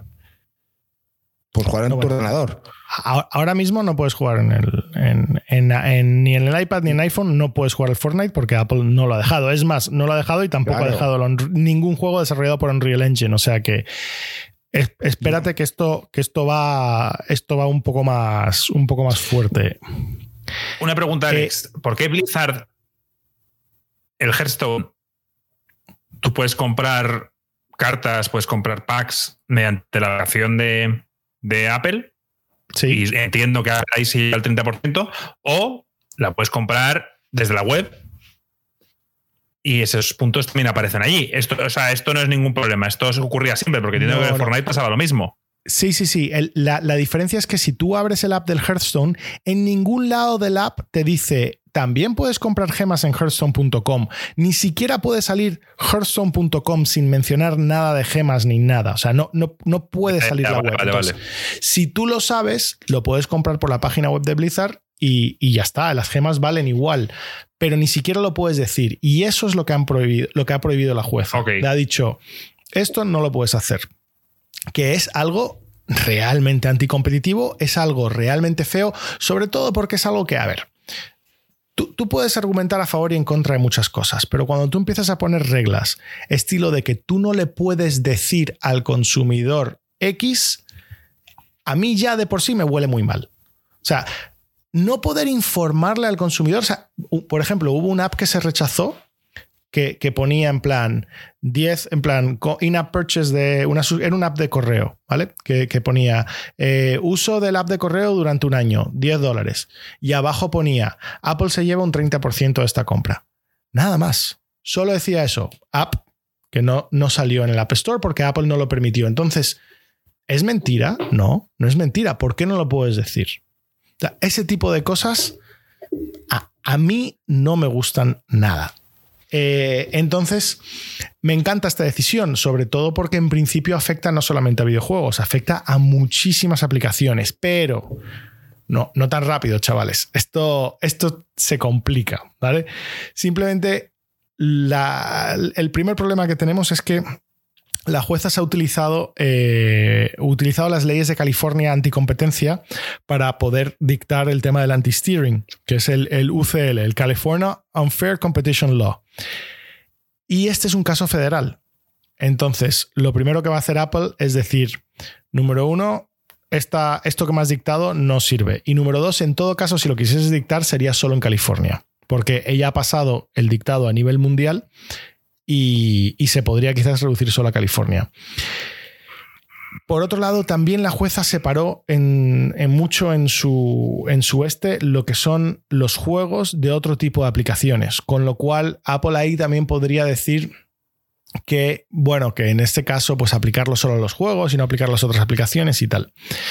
Y luego, por último, y, más jodido todavía, el, Supreme Court, que es, ¿cómo, sería en España? El, Tribunal Supremo. El, Tribunal Constitucional, el Tribunal Supremo, exacto. O sea, el, máximo órgano judicial del país ya ha dictado en una ocasión anterior que las medidas de anti-steering son legales en un caso de American Express, que también tenía un caso muy similar, que no podías dirigir, ni decir, ni no sé qué y tal, y ya habían dicho que era legal. Entonces, cuando Apple recurra a este, este, este problema, es muy es posible que lo gane. Eh, así que nada, pues desafortunadamente yo creo que es un resultado para los gamers en general bastante malo. Porque si tienes un iPhone no puedes jugar a, a, Fortnite. Eh, si tienes un iPhone, posiblemente no puedas jugar ningún juego desarrollado con Unreal Engine, al menos que pase algo y lleguen a algún tipo de acuerdo, que por ahora parece muy complicado. Y lo único bueno que podría haber salido, que es por lo menos la cancelación de las medidas anti-steering, pues es posible que no, no, no, vaya a funcionar. ¿Crees que, Epic podría plantearse el volver a sacar Fornite en la App Store? No puede. ¿Aceptando que va a pagar el 30%? No, no, no. No, no, no, si es que Apple no, no, se lo deja. O sea, yo Imagínate que voy me siento con el tío y le digo, oye, déjame, déjame que te voy a pagar el 30%. Ya, anda, déjame. Son negocios, todo puede ocurrir todo puede ocurrir, pero Apple es una empresa, como empresa, bastante curiosamente vindicativa. O sea, te lo voy a contar un poco por historia. Eh, Apple utilizaba eh, procesadores gráficos de Nvidia. Eh, durante toda la historia, durante, vamos, desde el 2000, desde que empezaron a utilizar los Intel, se usaban gráficos de Nvidia, era el partner, solamente todos los portátiles iban con Nvidia, todo iba con Nvidia, no sé qué tal. Tuvieron un problema con Nvidia, que Nvidia hizo unos comentarios públicos en plan de que Apple, que no sé qué, qué tal. A partir de entonces, todos han sido de AMD. Todos. No hay un solo Mac que ya sale con Nvidia. Todos son con AMD. Nunca más ha vuelto a ser un Mac de Nvidia. No soportan Nvidia, ni siquiera en el Mac Pro que puedes meter tarjetas gráficas tal. No soportan los drivers, no soportan el no sé qué. O sea, em, no es una empresa que suele perdonar. O sea, oye, ojalá, ojalá lleguen a un acuerdo, pero por ahora mismo Apple les ha baneado y, no parece que sea un tema de dinero. Y porque no está, o sea, porque Steve Jobs murió. Ese sí que era seguro que era jodido. O sea, decir, oh, no, no, ya no. Sí, sí. O sea, ahora, ahora hay más posibilidades que antes. Steve Jobs antes hubiera dicho, ni de coña, me cae mal quien sea, no quiero saber nada de esta compañía. Famosamente. mierda, miles de millones, me da igual. Sí, un tío famosamente jodido. Un par de cifras que salieron del, juicio, ¿no? Como se salieron tantos datos a, la luz y tal, por, temas legales que te exigen a, dar información, el 75% de las ventas en el App Store son videojuegos. Y el 98% de los in-app purchases del App Store son de consumibles de videojuegos. O sea, estamos hablando de juegos free to play chicos. Qué puto asco. Eh, Mira, mientras se queden en los móviles, ya han intentado incursiones en consolas, algunos han funcionado, la mayoría no, y ya están ah, buscando otras formas de vendernos cosas porque ya han visto el tema de EA con el Battlefield 2, no, Battlefield, no, Battlefront, Star Wars Battlefront 2, que no, que ya se estaban canteando y que ya la gente eh, lo ha olido. Y ya, si os fijáis, eh, ya empezaron a inventar el tema de los, de los pases de batalla y todas estas cosas que por lo menos son mejores. O sea, están, están mejor orientados a lo que el consumidor final quiere. Y ellos siguen sacando pasta. Sí, yo para acabarlo, déjame, voy a poner una puntadita ya para acabar. Apple acaba de perder en Japón hace nada, hace un mes, eh, contra el Fair Trade Commission, eh, que es básicamente también anticompetencia en Japón. Eh, ha perdido y tiene que quitar la provisión anti-steering, lo mismo que estábamos hablando, lo que no te permite linkar a tu web ni decir que también se puede comprar por otro lado. Esta es la razón por la cual, por ejemplo, el app de Kindle en el iPhone no puedes comprar libros. ¿Vale? Es, por esto, es por el anti-steering. Em, perdió contra ello, pero solamente contra una categoría de aplicación que se llaman los, lo que la comisión determinó que eran los readers, o sea, los periódicos o revistas o tal. En, los apps estilo periódicos, revistas o el mismo Kindle que acabamos de hablar, que Apple en Japón tiene que poner tal. Yo creo que lo que tendría que hacer es Apple decidir, oye, estoy empezando a tener mucha presión regulatoria y abrir un poco la veda, sobre todo para los apps que no son videojuegos, porque Apple se cubre mucho que por temas de seguridad es importante que utilicen su plataforma. Yo creo que esos, esos temas de seguridad para, para prevenir scams y engaños y tal, que la mayoría son, son juegos. O sea, deja por lo menos que, que, deshabilita los temas de anti-steering con los juegos. Bueno, en fin. Eh, yo creo que, esto está bastante triste, todo el resultado, pero. Sí, a ver, Sí, o sea, aquí quien ha salido perdiendo, bueno, Epic, aparte, eh, somos nosotros. Bueno, nosotros no, porque no jugamos a Fortnite, pero, pero es una mala noticia para los gamers. Es que gane quien gane. En este caso ha ganado Apple y, y la gente, muchísima gente jugaría a Fortnite en, en el iPad o en el móvil y no, no va a poder seguir haciéndolo. Y yo tenía una pregunta para Alex, ya que estamos en el área legal de Insercoin. Em, sobre todo con el tema Estados Unidos, ¿no? que tú todo, lo dominas más. Estabas diciendo que, una vez va a apelar Apple porque hay un caso de Mastercard de tal que, que ya se ganó esto es muy típico en Estados Unidos, ¿no? Llega, hay un juicio, si hay un caso similar, lo ponen en la palestra y si es muy similar, pues... En España pasa. Sí, pero, pero no, es que sea típico, es que en Estados Unidos las, las leyes se crean por jurisprudencia. O sea, no es que las leyes se crean por jurisprudencia, por la jurisprudencia, la jurisprudencia, que son los casos anteriores, cómo se han dictado, o sea, son extremadamente importantes. En España puede ayudar pero no es al mismo nivel. O sea, son sistemas En Estados Unidos va a misa. O sea, un caso muy, muy similar, o sea, es que da igual, lo tienes Es extremadamente importante, sí. Entonces, mi, gran pregunta es, eh, ¿el tiempo influye? Me explico. Si este caso hubiese pasado únicamente cuando no estaba em, la Google, el Google Play o el Google Store, y solo está el Apple Store como cuando lo lanzó inicialmente eh, Apple, y al año sale este juicio, obviamente hay un monopolio de Apple. Después ya no.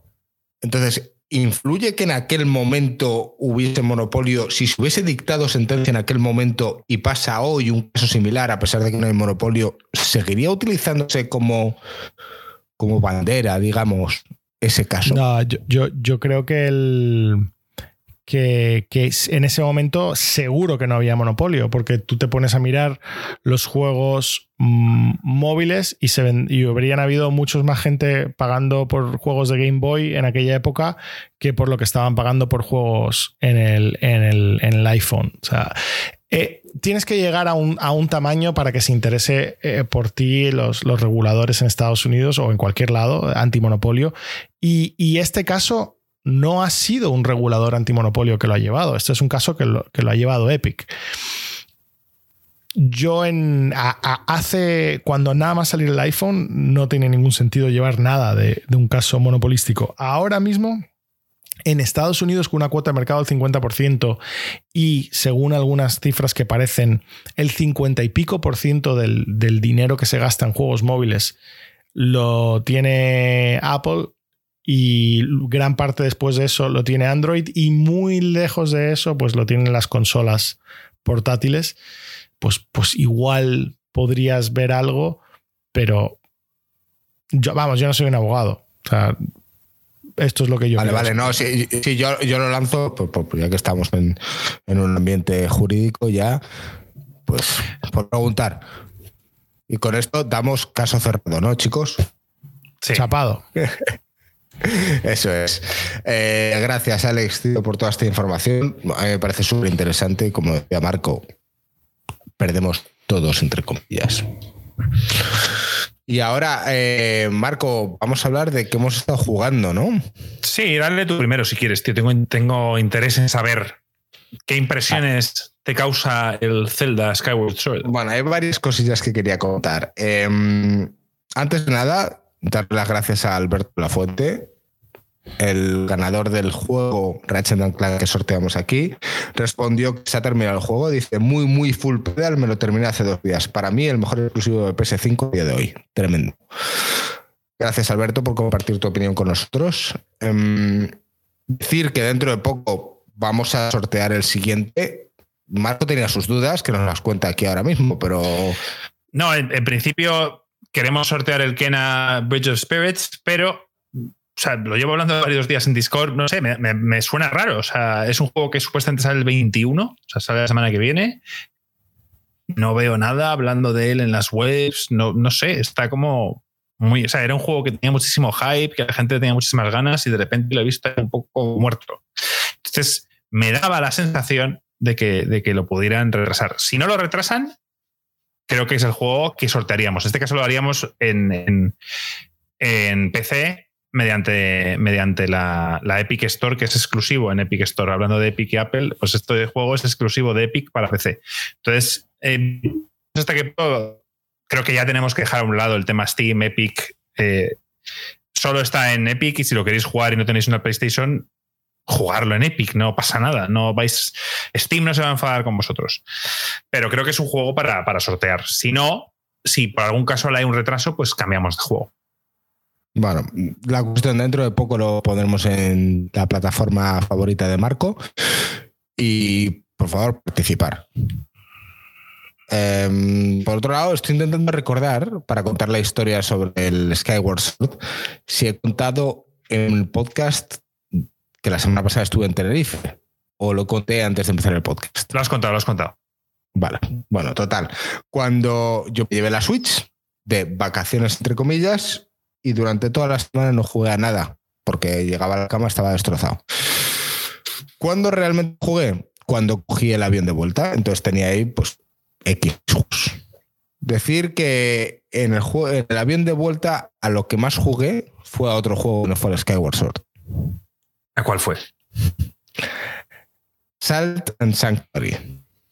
Ese te lo recomiendo aquí. ¿Y, lo has jugado en la Switch? Lo he jugado en la Switch.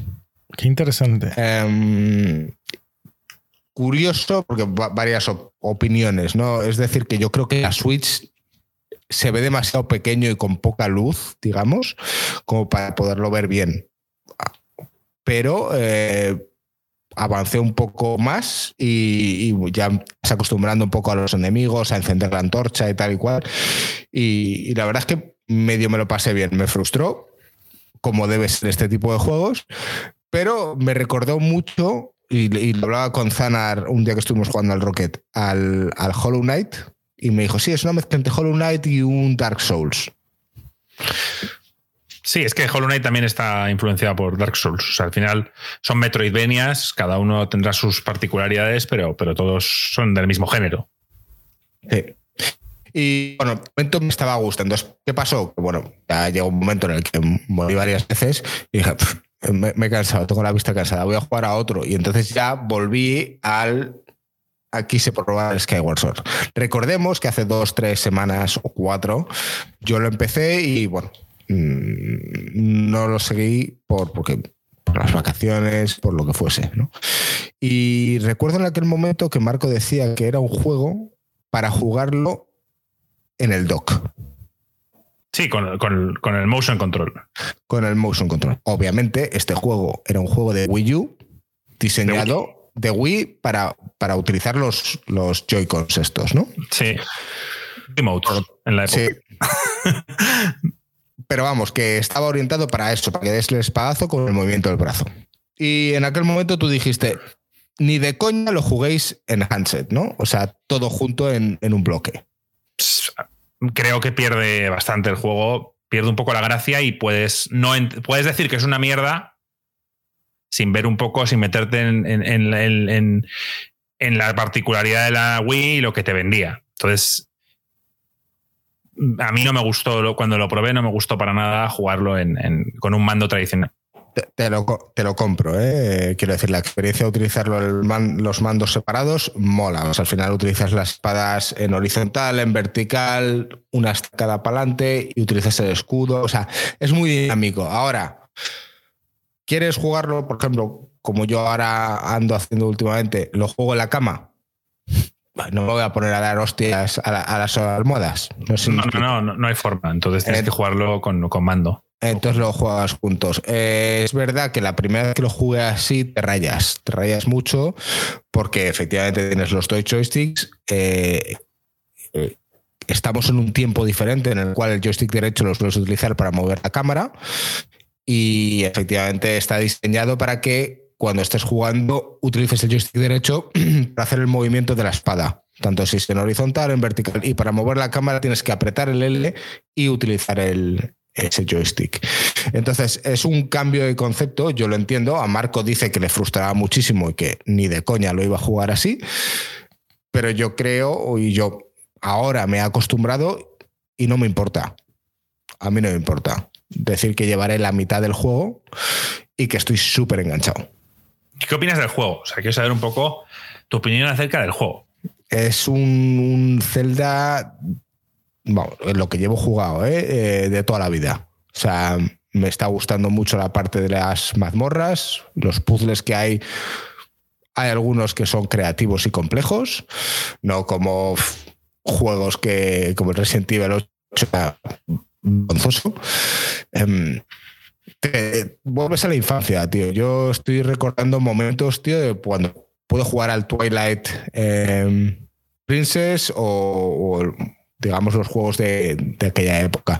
Y, la verdad es que lo estoy disfrutando muchísimo. O sea, la historia, de momento, he avanzado una parte, no, sabría decirte mucho más, pero yo creo que tiene mucho más que ofrecer. Y la jugabilidad me está pareciendo. Ahí sí que a lo mejor le podría un pero. O sea, a la hora de, de pelearte, que sí, es creativo, que, los enemigos a lo mejor te ponen un escudo en el lado izquierdo y derecho y tienes que variar desde qué lado haces la espada. O enemigos que tienes que cortarlos de esta manera o en horizontal o en vertical. Le da cierta gracia, pero cuando estás en la dinámica de, una pelea, o sea, no supone un reto. La, la batalla no supone un reto. O no supone un reto o no funciona bien. Por lo menos cuando es con motion controls. Es decir, que veo mucho de la progresión hacia el Breath of the Wild, veo la parte del estamina que está implementado, ahora me parece ridícula, porque en ningún momento, al menos en lo que llevo yo de juego, siempre los obstáculos en los que tienes que utilizar la estamina, la que tienes por defecto te vale. O sea, es que si no, no llegaría. Claro, es que unas pociones supuestamente te la aumentan. Entonces, no, le dan esa jugabilidad de, oye, voy a poner este reto para qué tal. O sea, es como. No, y también tienes también el, el, golpear para que tú no puedas spamear botones. O sea, al final, para que tengas que pararte, pensar y, no hacer a lo loco y matar a todos los enemigos, te dan una estamina como podría ser el Dark Souls de toda la vida de ahora. Sí, también le meten eh, acciones bastante curiosas, ¿no? Que tienes enemigos que, que sueltan electrocución, entonces no les puedo estar spameando porque cada X rato spamean electrocución y, tú te electrocutas, entonces te para el spameo. O sea, hay, dinámicas que, también hacen, intentan evitar eso. Para, a ver, para mí, ya os he hablado un poquito, lo terminé y me sigue pareciendo el peor Zelda de los que yo he jugado en 3D. Es peor que el, que el Me sale el de el Ocarina of Time. Bueno, miento, a mí el Majora's Mask no me gustó. Así que ese para mí sería el peor. Mucha gente diría, infamia, ¿qué dices? Es, es mi favorito. Lo siento, a mí Majora's Mask, no me gustó. Y eso que luego vamos a ir con un juego de bucles. Eh, todos los demás me parecieron superiores. Eh, tiene una parte que tú todavía no has llegado, quizá no te has frustrado. Eh, el, Skyward Sword está separado básicamente en, tres partes, o sea, en, tres zonas en la Tierra. Está la zona del bosque, está la zona del desierto y está la zona de la montaña. No hay más. Son esas tres. Yo estoy en el desierto. Sí, bueno, pues eh, vas a tener que bajar varias veces. Eh, sí que el mundo está bien diseñado, pero, pero yo creo que tuvieron en el desarrollo del juego original, creo que tuvieron un problema de duración. Y creo que tuvieron que alargarlo artificialmente, haciéndote hacer misiones aburridas, mundanas. Eh, busca, tiene, ya habrás hecho alguna de, que hay unos tíos que te persiguen, entras como en el mundo de los sueños y tienes que buscar 30 piezas de no sé qué, esparces por el escenario en un tiempo. No he, llegado, ahí aún. Bueno, pues llegarás. Y, y entonces empiezas a ver una repetición de transmisiones que que se nota que, han tenido que meter un poco capón, o creo yo. Hablamos de que la segunda mitad del juego, ¿no? Digamos, a lo mejor la primera mitad no. Si estás en la. Si es que yo creo que ya has llegado. O sea, es que me juraría que por lo menos en el bosque tendrías que haber hecho la parte en la que tienes que buscar unas luces que salen hacia el cielo y tienes que buscar 30 de ellas, eh, que vas rellenando unas, unas bolitas. Bueno, pues si no has llegado ya estarás cerca. Ya lo verás. Vale. Que bueno, que a lo mejor sí ha añadido. Ha, habido cosas previas que sí que da la sensación de que quieren alargarlo. No sé, yo recuerdo la parte en la que estás volando, te dice, ve a hablar con no sé quién, está en la otra punta y luego tienes que volver para traerme no sé qué. Sí, la calabaza, sí. A, mí, el, cielo no me incita a la exploración. las islas, a la mayoría de las que he ido, son pequeñas, no tienen absolutamente nada. Sí, algún secreto que otro habrá, pero no, no quiero ir a explorarlas es un juego que ha ido bastante de seguido. Y, entonces, sí, por ejemplo, lo que has dicho tú, el diseño de los puzzles y de los mazmorras está muy bien hecho. Y entonces eso, es algo importante, de lo más importante que tiene un Zelda, el diseño de niveles y el diseño de las mazmorras y qué tal. Los bosses son creativos y te obligan a utilizar eh, los motion controls, en mi caso, eh, de forma tal. Sí, pero si no tienes, tienes que pensarle, tienes que darle una vuelta o tienes herramientas. O sea, quiero decir, estamos todos muy acostumbrados al Zelda de toda la vida, de utilizar un boomerang, de utilizar el, el, el, arco, el, arco, tal. Eh, hasta ahora me han caído bastantes cosas que no los he utilizado en otros celdas, al menos yo. Y no sé si habrá más herramientas similares. Sí, hay alguna que otra que vuelve, pero, otras nuevas. Pero hay cosas nuevas, ¿no? O sea, quiero decirle, en una vuelta de turca que, dices, oye, se, lo han currado. A lo mejor no es el mejor de los celdas, pero si eres fan de la saga, creo que debes jugarlo. Es un y, y, creo que, que, hay muchas cosas de él que aparecen en el, en el Wild. La parabela aparece por primera vez, aunque realmente no sirve para más que cuando caes, que de hecho si no haces nada se activa. Te abre sola, sí. Yo creo, gringo, que emplazamos esto para cuando tú lo acabes y des tus pinceladas finales a, lo que te ha parecido ya el juego en su totalidad. Me parece bien. Y si puedo, entre medias también iré jugando al Saltan Sanctuary, que como dice Zanar, hay que darle más caña, gringo, puedes de sobra con él.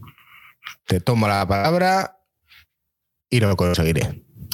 No, no vas a jugar al Salt of Sanctuary porque. Y tampoco vas a jugar al Far Cry 6 que dijiste porque vas a jugar a Deathloop, gringo. Es lo que vas a intentar vender. A ver, cuéntame esta verdad. Porque eh, a mí me paga Bethesda, me paga Microsoft, ya sabéis, Game Pass es la hostia, Halo es lo mejor que ha habido nunca y Deathloop, tío, curiosamente es un juego que es de Microsoft, pero que es exclusivo en consolas para PlayStation. Bueno, supuestamente la semana pasada ya os estabais quejando de él. otra vez Deathloop. Sí, sí, sí, si fijáis en el cartel que he puesto aquí detrás, pone eh, Deathloop Reloaded. O sea, estamos de Deathloop hasta las narices, Marco. Correcto. Vale. Con esta premisa, tío, véndeme tus mierdas. No, a ver, yo deciros que yo este juego, como me habéis escuchado decir, no pensaba comprarlo todavía. Sí que lo iba a comprar, pero no todavía. Visto reviews y tal, me he dejado llevar y, he aparcado el Psychonauts, el cual me está gustando, pero tenía tanto vici, tanto puto bici al Rocket League, que quizá en el off topic hablamos un pelín de él, lo siento por los que nos gusta, eh, que, me ha apetecido jugarlo. Y he dicho, venga, me apetece, me apetece un juego de este estilo. Me vi algún que otro review, no quise ver demasiado. Y me adentré en Deathloop. Bueno, ya sabéis, Arkane Studios, eh, creadores de, de Dishonored, tanto el 1 como el 2 como Prey, que, como he dicho, pertenece a Microsoft, pero que es exclusivo de PlayStation en consolas durante un año, que seguramente sea el último juego de PlayStation de Bethesda, seguramente. Ya veremos el día de mañana si Microsoft permite que ciertos juegos salgan para, para Play. Y entonces la pregunta del millón, porque vosotros habéis visto habéis visto trailers yo y tampoco quedaba muy claro qué era Deathloop. O sea, eh, Joaquín, ya sabéis cómo es y tuvo una visión y no falló, o sea, falló muchas cosas, pero en otras acertó. Vosotros, creo que ninguno nos quedaba claro qué era Deathloop y ese fue uno de sus problemas. Eh, no ha habido mucha prensa, no ha habido mucha, mucho hype alrededor de este juego antes de su lanzamiento y sí a posteriori una vez ya se ve, por lo menos, que es un juego que a la prensa le ha gustado. Entonces, pues al final no es tan complicada la respuesta de que es Deathloop. Es un juego mm, como lo eran los anteriores, es un juego como podía ser Dishonored, como podía hacer, ser Prey, pero simplemente que le dan una vuelta. Le dan una vuelta. El juego, en cuanto a mecánicas jugables, lo que es cómo controlas el personaje, las habilidades que adquieres, además es muy parecido a lo que es un Dishonored, por lo menos bajo mi punto de vista. Lo que sí que cambia mucho es la estructura, la narrativa del juego. Ahí es donde, donde le dan un enfoque completamente distinto por el tema del bucle temporal con el que ahora iremos a por él. Manejamos a, nuestro amigo gringo Colt. Por ahora, yo ya he descubierto cosas de Colt, pero creo que es mejor que no diré nada de quién es ni, ni de dónde sale, porque es parte de la historia averiguar por qué él está atrapado en un bucle, temporal. Eh, por qué tiene que asesinar a ocho targets. Como ya vimos en, los trailers, supuestamente él tiene que matar a ocho targets en un mismo día para poder terminar con el bucle. Y cuando empiezas a jugar, quizá intimida bastante el hecho de pensar que en un solo día, o sea, con, una sola vida, tienes que matar a ocho tíos. A ocho tíos y, y completar el juego, digamos. Eh, como antagonista del juego está Juliana, Alex, como, como tu hija, ¿no? ¿La has llamado así? Así es, así es. Juliana, en la cual. Eh, digamos que en el juego todos los que están en la isla saben que están. que forman parte de un bucle, pero la diferencia de, de Colt y de Juliana con el resto es que no recuerdan nada de un bucle a otro tanto Colt como Juliana, que es su que es la mala, digamos, hasta ahora, que yo lo que he jugado es la mala, eh, los dos recuerdan. Tiene momentos muy graciosos en los que, bueno, Colt va hablando con radio, por radio con esta tal Juliana y de bucle a bucle, pues se van hablando de cosas que han pasado. O sea, si la mataste en el bucle anterior, la tía te escribe, o sea, te manda por radio, eh, hijo puta, te vas a cagar, tal, y empiezan como a discutir. Mola, mola esa narrativa que tienen. Y Preguntas hasta ahora ninguna, ¿no? ¿Lo he explicado bien? No, yo, lo tengo muy claro. Eh, me parece que, estamos un poco en una racha de juegos de, bucle, ¿no? Sí. Ahora iremos con lo de roguelike. Eh, están de moda los bucles temporales también. Sí. Eh, estructura del juego. Esto es un juego de detectives. Básicamente, Colt tiene que recabar información para saber más de lo que son los enemigos, de saber más de los escenarios, eh, estos enemigos, a ver, pues confidencias, amistades, amores, amores, etcétera, para ejecutar un plan para asesinarlos. Tú puedes ir a matar a un, personaje, o sea, a uno de estos malos. normal, la sangre fría, pero lo gracias a hacerlo con, no, no, vas a conseguir el objetivo del juego ni vas a romper el bucle, porque el bucle es matar a ocho el mismo, el mismo día. Entonces, no puedes ir corriendo y pegarles un tiro a cada uno. Ahora iremos con ello, gringo. Es que es, difícil explicar. hay un tutorial. Las dos primeras horas del juego es un tutorial bastante bien explicado. Pero aún así, cuando ya te dejan un poco a tu aire, eh, te cuesta hacerte con la estructura de juego porque, porque no es nada convencional, no es nada que hayamos probado hasta ahora y, y cuesta.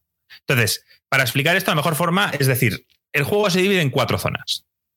Cuatro zonas y cuatro tiempos distintos cuatro horarios. Está por la mañana, está al mediodía, está por la tarde, está por la noche. Los eventos que ocurren en el escenario por la mañana no son los mismos que por la noche. Vale, Por tanto- pero, siempre es- pero por la noche siempre es el mismo evento. Sí, O sea, esto me recuerda mucho al Hitman, o sea, que hay... hay veces Correcto, que hay- correcto. vale. Es, es un juego que te va, te va a recordar al Hitman. Cosas que hace este juego para facilitar un poco la experiencia, te va anotando todas estas de estos descubrimientos que tú vas haciendo.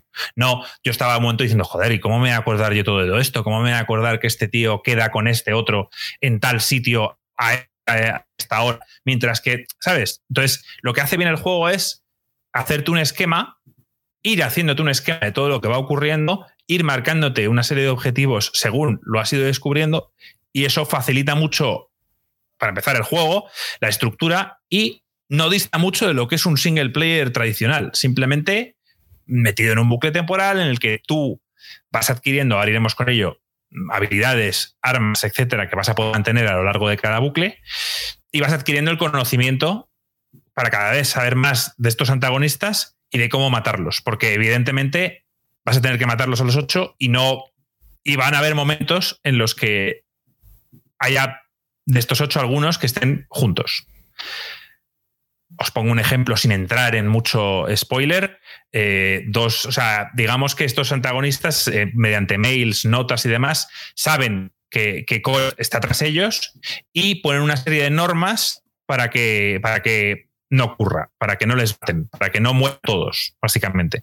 Para que el bucle se siga repitiendo. Exacto, no tengáis eh, eh, relación con ninguno de los demás, eh, quedaos en la zona que os hemos pactado, etc. Entonces, bueno, pues en este caso hay dos de ellos que son unos amantes y que tú, mediante notas, mediante conversaciones, etcétera, descubres que a una hora del día en un sitio quedan para, para hacer sus cosas.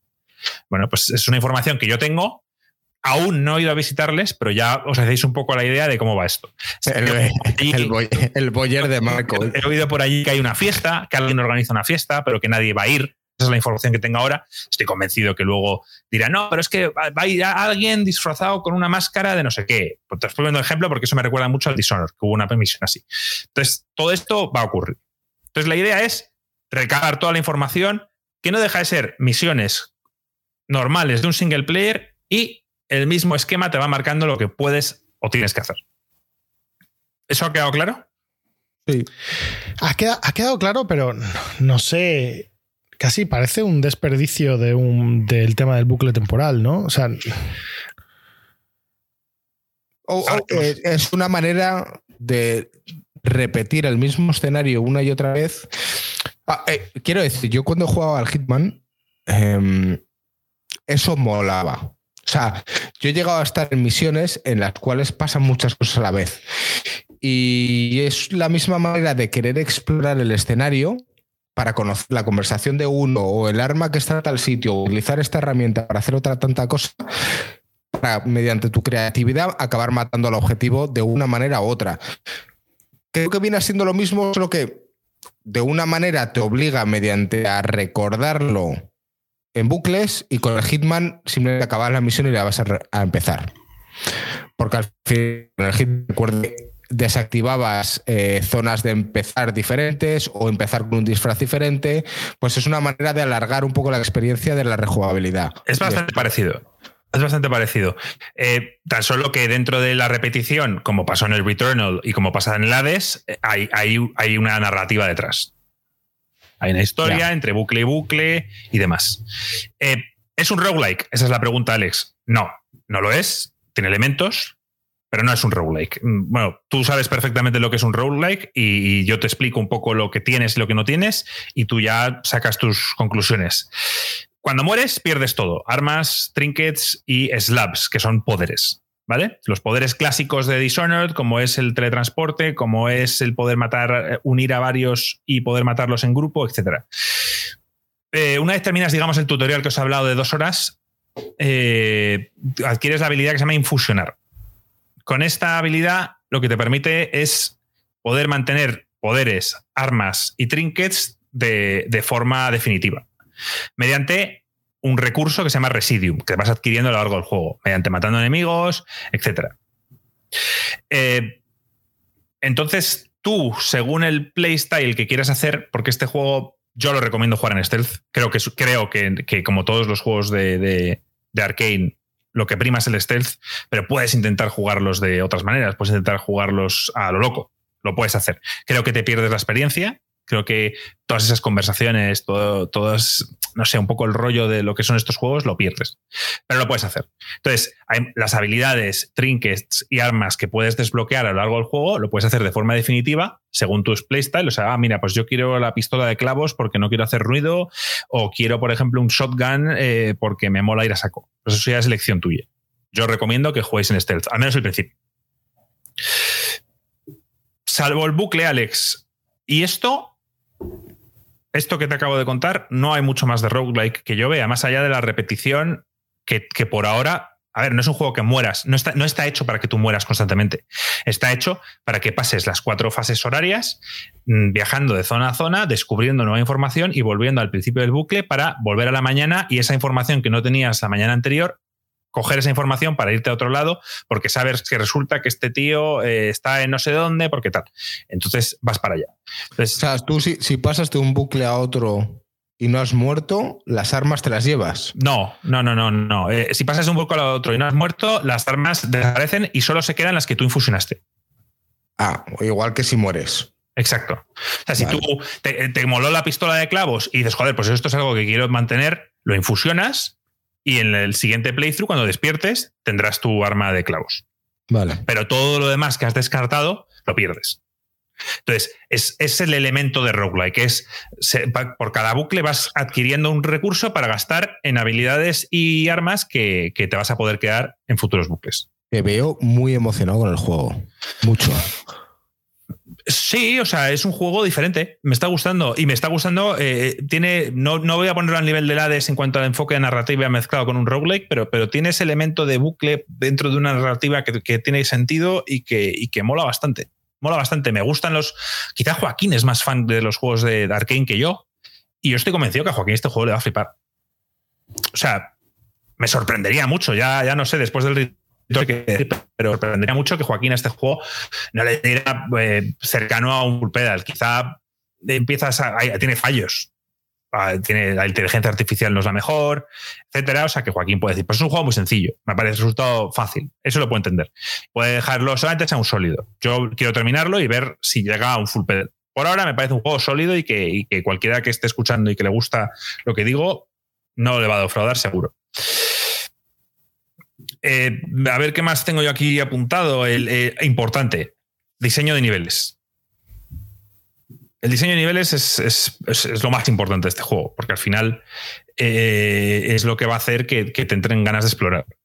Entonces, los mapeados no son excesivamente grandes, estos cuatro mapeados, pero sí que tiene mucha profundidad, tiene muchos recovecos, tiene muchas formas de entrar a un mismo sitio, eh, tiene puertas, códigos que aún no tienes acceso porque no tienes el código que quizás recabas en, otro bucle más adelante, etc. Entonces, todo esto hace que, bueno, pues que quieras descubrir todos estos secretos y, el, el, hecho del diseño de niveles es importante, también el arte. El arte me parece, me parece bastante currado. O sea, me parece. un segundo. Sí, perdón, ahora sí con el Sí, sí. Si, pausas para el tiempo. Eso es algo importante que no he explicado. El tiempo no avanza cuando estás jugando en la zona. Tú puedes quedarte en esa zona todo el tiempo que tú quieras. No, no va a avanzar al. Sí. O sea, tú empiezas en la mañana, eliges dónde quieres estar durante la mañana y hasta que tú no decidas marcharte de esa zona, el tiempo no avanza. O sea, te vas a quedar siempre en la mañana en esa misma zona. Cuando te vas y dices, vale, ya paso al mediodía, eliges otra zona o la misma en la que estabas, y entonces ya pasas al siguiente franja. Pero hay, pero hay ciertos sucesos, hay ciertos sucesos que tienen que pasar.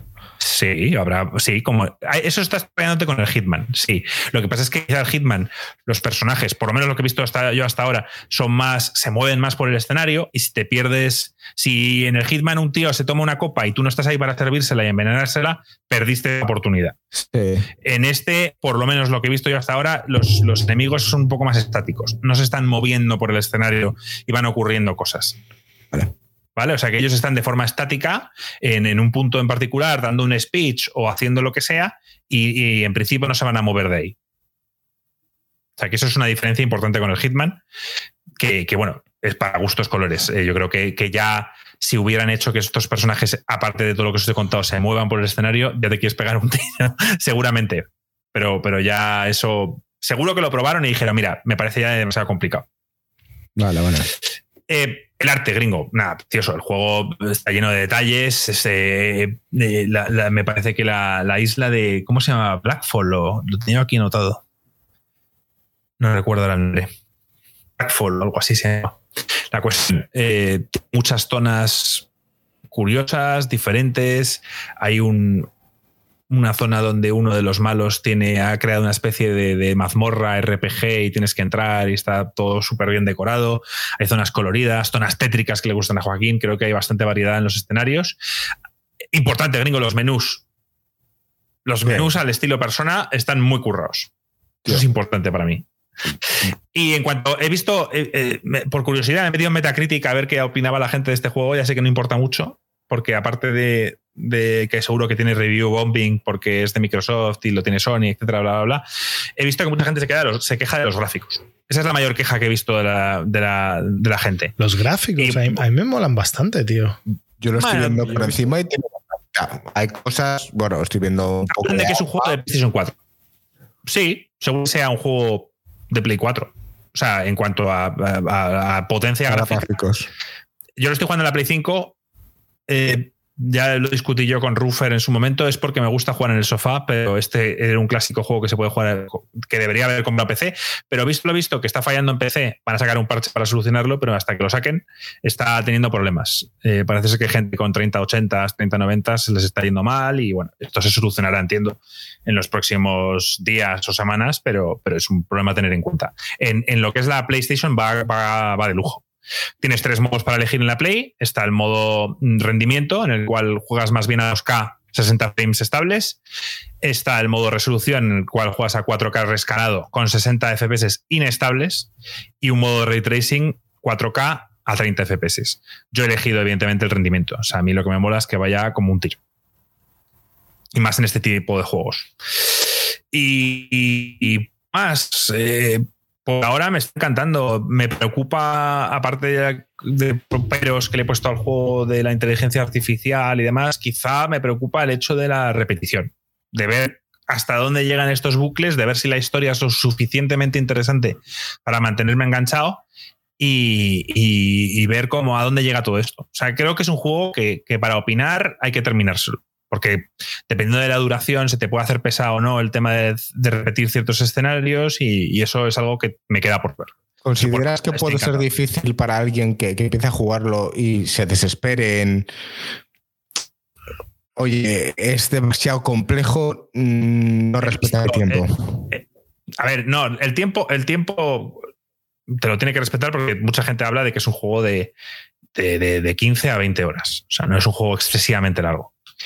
Hmm. Eh, lo que es que sí que tiene, tiene muchas cosas que le pueden añadir eh, horas más. Hmm. Sí, o sea, digamos que en la estructura de misiones te ponen, eh, te ponen un esquema para con los ocho asesinos y la información que vas recabando de cada uno de ellos. Y por ejemplo, para que veas que todo está todo bien planteado en los menús gringo, si dos quedan, esas líneas se, se unen en una sola, por tanto dices, vale, a estos dos que les tenía yo por separado se unen en este punto. Por tanto, el esquema se va como haciendo cada vez más pequeño y vas reduciéndolo.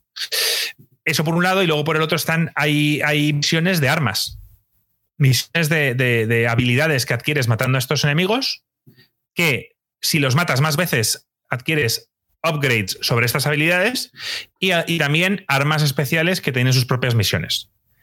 A todo esto hay que sumarle eh, otras misiones optativas en las que hay cajas futes, puzzles, etc. Entonces, parece un juego bastante completo. Me parece que Arkane en este eh, se lo han currado. Y, parece que no ha tenido la suficiente repercusión. Yo espero que este juego, Arkane, el problema suele ser que sus juegos no venden. Prey, el cual necesito darle otra oportunidad. Como bien dije, aquí hablaba, hizo hace no mucho que le flipó el Prey. Joaquín creo que no, no le gustó demasiado. Yo le quiero dar una oportunidad y los Dishonor a mí me gustaron. A Joaquín, por ejemplo, le fliparon. Entonces, eh, creo que Arkane en este lo ha, lo ha clavado bastante. Estaba recordando ahora mismo viendo el tráiler que salió hace un año, en donde Joaquín hablaba de sus teorías y tal. Y esa sensación de juego que tuve no es la misma con otro vídeo que he visto de un review. O sea, para mí, a priori, lo que intentaron entender en aquel momento es diferente a lo que he visto. Era difícil de explicar. Yo creo que este juego es difícil de vender. Es el típico que te dicen, tienes que probarlo para, para, para saber lo que es. Ya bueno, pero, pero, pero ¿me voy a gastar 70 euros en algo que no conozco? Dicho que es un exclusivo de consola, ¿no? Es exclusivo de, PlayStation para consolas. En cambio, lo puedes comprar en Steam para PC. Una cosa importante que se me va a decir es el tema antagonista, Juliana. O sea, Juliana forma parte de. Juliana está intentando cazarte. Que es lo que vimos en muchos trailers y lo que Joaquín medianamente acertó. Que es que este personaje, Juliana, es, eh, puede aparecer en cualquier momento del bucle. Puedes estar en un momento en el que te viene muy mal y aparece ella. Eh, puedes hacer que este personaje sea controlado al estilo Dark Souls por otro jugador y te invada la partida. Entonces, eh, durante un momento en single player donde estás jugando tranquilamente, viendo cómo vas a hacer las cosas, de repente aparece un otro jugador que no sabes la habilidad que tiene y te puede joder ese bucle entero. Entonces, a mí no me gusta. Yo enfoco este juego totalmente en un single player. Y si Juliana entra, que puede entrar, será un NPC, será un personaje controlado por el ordenador. Pero no quiero gente eh, muchísimo mejor que yo invadiendo mi partida para joderme lo que he conseguido hasta ahora en ese bucle. Podría ser frustrante, quiero decir, como en el 12 Minutes o en otros juegos de estos de bucles, en el cual ya tienes un poco la dinámica, ya sabes qué es lo que tienes que hacer y simplemente lo tienes que ejecutar y llevas seis muertes y de repente llegan y te matan o haces algo mal, tienes que volver a empezar. Y así, de tal manera que, te pueda frustrar de decir que le mande a tomar por culo. Cuando me acabe la misión principal, si sigo teniendo ganas de descubrir los secretos, lo activaré, porque ya me da un poco igual. Pero hasta entonces yo lo he desactivado. Y, ¿Qué es eso de activar y desactivar? ¿De qué hablas? Eh, el tema de que Juliana sea controlado por, por un ah, para otra persona. Ah, Entonces, cuando empiezas el juego, puedes elegir, de hecho, puedes jugar como Colt o puedes invadir a alguien como Juliana. Algún día lo haré, jugaré como Juliana y iré a joder, pero, pero, pero no es algo que yo Es que ese tipo de cosa, ese tipo de mecánica, no sé muy bien a quién la atrae. O sea, porque. O sea, es abrirte a, que te vengan a joder gente como. Gente que ya se acabó el juego y venga a joderte. No, y, no sé. No, o sea, si estuvieses jugando un juego PvP, sí, pero, no sé. No sé. No, no, me parece que, pegue. O sea, es la típica cosa que yo creo que se pone por, porque te lo han exigido desde arriba y que pongas un checkmark, pero es que no, no pega a tu juego. A mí no me pega. Dice, Zanaré que competir. No es lo que dice siempre, sí, pero cuando quiero competir. Cuando no quiero competir. Eh, exacto. Hay juegos que son para competir y hay, juegos que no. O sea, si tú es como leer un libro o, jugar al fútbol, ¿sabes? Si estás jugando al fútbol o, lo que sea, pues estás compitiendo esto no puede ser como cuando jugamos al WoW y jugamos en un servidor PvP y estabas haciendo una misión de puta madre feliz con tu party y te venía un grupo y te jodían. Molaba, molaba. Porque pasaba cada cierto tiempo, ¿verdad? No, y, porque, y porque al principio el WoW podía ser frustrante, pero tú sabes que el WoW eh, son... Entonces, pasar tarde, hacer una tarde quest porque te echando unas con tus cosas con tu grupo, está bien. Pero otra cosa, me perdí la experiencia. De hecho, nos tenemos que marchar a seguir con nuestras de mierda y del maravilloso mundo de WoW, porque llevaban cuatro tíos de nivel 60, reventaban a todo el mundo que era de nivel 13 por, por, el hecho de querer hacerlo y jodernos. Joder. Creo que aquí la gran diferencia, lo que tú dices, tú, al final, la única manera de llevarlo es hoy no juego hasta mañana. Y mañana lo ves no va a estar jodiéndote. Pero en el loop, seguramente, si sigues jugando con eso activado, vendrá otra persona cualquiera a joder igualmente. Es una vez por bucle. Una. Pero, pero no sabes cuándo. Entonces, puedes estar muy al principio, un poco igual, o puedes estar al final donde quieres volver a tu base para fusionar ciertos objetos y que interesado y demás, y que alguien te mate. En el Dark Souls te ocurre. Eh, estar de puta madre, llegar a alguien y joder el, el run que has hecho. Vas cerca del bonfire y vas ya tranquilo, tal, y te revientan. Sí, pero al final es un NPC. To- todo- no, no, no. En el Dark Souls te pueden invadir jugadores. Ah, sí. Sí. Vale, vale. A ver, Creo que había más de, no, de, de- de prohibirlo, pero era con objetos del juego que no, que no que se gastaban, o sea, que no eran infinitos.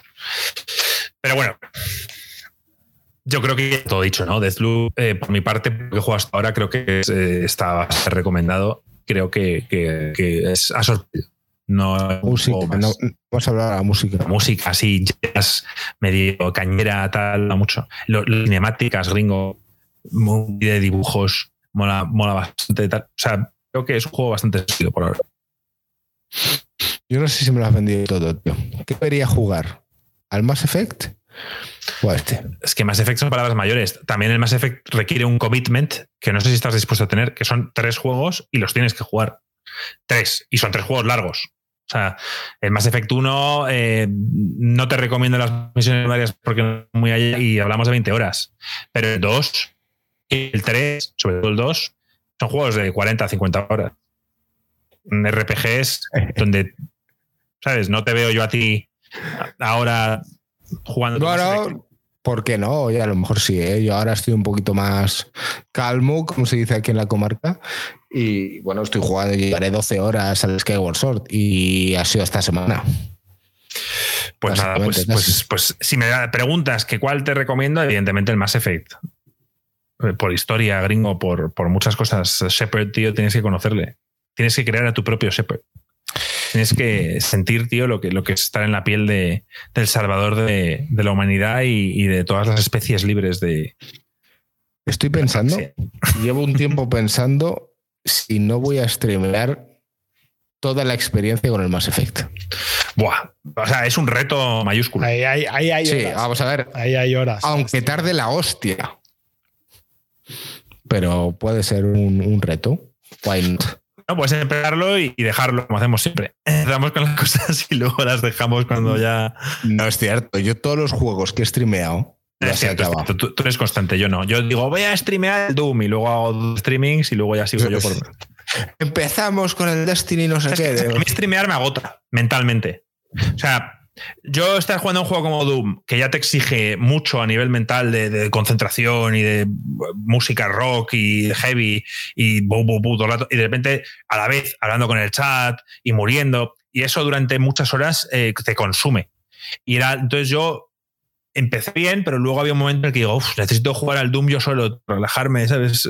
No tengo que estar pendiente. Y eso a mí, por eso digo que a mí streamear, me gusta streamear un juego como el Rocket League. Que, lo juego a mi, a mi bola, que la gente entra, charlo con ellos y, y poco más. Que por cierto, Alex, tío, vamos a acabar un off topic rápido con el Rocket, tío. Solo decir que, que- que estoy muy viciado otra vez al Rocket. Eh, Lo siento, Melan, te mando un saludo desde aquí. Siempre me escribe, cuando me ve jugando, me escribe, deja esa puta mierda de juego. Lo siento, tío. Para mí es el juego competitivo perfecto. Perfecto. Lo estamos jugando Ruffer, Gringo cuando puede también lo juega. Y yo a Alex le puse un vídeo del supuesto mejor gol que ha habido en los. En, lo- en la historia de Rocket League, no por, no por quizá por, por el gol en sí, sino por lo que significaba. Y le puse un vídeo donde se ve una jugada en, creo que fueron las semifinales de, de un campeonato en la que, bueno, pues, pues eh, a falta de, de cuatro segundos eh, van 2-2 y un equipo le mete el 3-2 al, al otro. Y dices, "Buah, esto se ha terminado. Eh, sacan- Cuatro segundos dan para mucho. no sacan y la gracia gringo es que se tiran, creo que son 14 segundos exactos en los que ya el segundo ha llegado a cero y ya la bola tiene que caer al suelo. Estamos hablando, por supuesto, de jugadores profesionales que, que saben perfectamente lo que está haciendo en cada momento. Y cómo eh, unos intentan tirar la bola al suelo mientras que otros la intentan mantener viva. Y, y- y el, el- el final es, es- vamos, Es, es un escándalo. como- De verdad que el, el- las- lo espectacular que es ver eh, Rocket League es mucho más espectacular que ver el League of Legends. O sea, yo, yo creo que tienes que entender muchísimo más del League of Legends para realmente entender lo que está pasando o, las cosas que están haciendo cada uno es que están bueno, pero en el Rocket League, en el Rocket League es, un escándalo, ¿eh? O sea, se ve. No sé, me, ha gustado mucho, me ha gustado mucho ver el juego. Hay más ascos, Marco. ¿Empataron? Eh, eh, hay un tío que, se lanza al aire con no sé cuánto de boost. Eh, todo esto te lo explica un narrador a cámara lenta. O sea, esto no es el narrador en directo, sino que es un tío como explica la jugada paso a paso y que las decisiones en, nada, en, décimas de segundo para cada jugador. Y como un tío salta al aire a jugárselas todas, eh, un balón muy alto donde el tío no tiene mucho boost, el tío llega y como la pica en una, de una forma en la que entra en la portería muy así hacia abajo, o sea, totalmente en vertical, y como los otros dos defensas les ves como están intentando llegar con el coche y no llegan por, por micras, sea, no llegan por, por nada. Y, ese es el, el, gol del empate. fue un poco anticlimático, anticlimático perdón, porque, porque en la prórroga, por una cagada del equipo que finalmente consigue empatar, pierden. Entonces, todo quedó en nada. Un, minuto más tarde, eh, quedó un poco en nada. Pero ese gol eh, queda un poco para la historia. Te lo pasaré, gringo, te pasaré el vídeo para que lo veas. Eh, son, son 10 minutos de vídeo y creo que, explica muy bien lo que es Rocket League, tío, a, todos los niveles. ¿Por qué? Porque el tío que juega en bronce se lo va a pasar igual de bien que el tío que juega en el campeonato de tal. Porque es un juego muy progresivo, de aprender. Aquí sí que hay un buen matchmaking te ponen, tienen muchos niveles donde colocarte y, creo que rara vez ves a, Smurfs que se llaman, a pitufos que los llaman, que son gente que juega, que tienen un rango mucho mayor al, a la división en la que están, por el simple hecho que les gusta abusar de, chavales con, un rango. Eh, está muy bien nivelado. Y sí es cierto que se nota esa progresión. ¿no? O sea, al fin y al cabo, la única manera de aprender es jugar el juego y al final vas notando tu evolución. Digamos que, bueno, has llegado a división Diamante 4 o Diamante 3, División 4. Diamante 3, División 4, llegué un momento, estuve ahí a puntito, a puntito de ser champion, pero diré una cosa, es, eh, eh, no, no, o sea, aunque hubiera llegado a Champions, no, ni mucho menos estoy preparado para eso. No, no lo merezco. Porque rápidamente, tampoco quiero haceros aquí. Eh, el juego, se lo expliqué a Ruffer el otro día, se divide en dos cosas. Mm, como el fútbol, en, la habilidad, en el skill y en la parte mental, táctica, inteligencia, posicionamiento, etc. Yo la parte, la parte táctica la tengo súper pillada. De hecho, creo que estoy más en el, Diamante 3 por, por cómo me posiciono a por las habilidades que yo contra el Ahora, estoy llegando a un punto en el que ya la gente es buena en las dos facetas. Y entonces, o practicas las mecánicas o te pones en el free play a intentar hacer aerials, a intentar controlar mejor la bola, a todas esas cosas que todavía no tengo, o ya te quedas ahí. O sea, esto, esto es así. La gente que es con la que estoy jugando, juegan mucho mejor que yo, pero yo me defiendo muy bien porque me posiciono, porque entiendo, porque sé que el tío, que mi compañero es mejor que yo y me lleva la bola y sé dónde la va a centrar y, estoy ahí para rematarlas. Entonces, son las dos partes que hay que controlar para seguir ascendiendo en el Rocket League y yo ya una empiezo a notar que, estoy por detrás. Ahora juego con Ruffer. Ruffer es quizá más habilidoso que yo, pero la parte táctica, tío, la tiene totalmente descontrolada.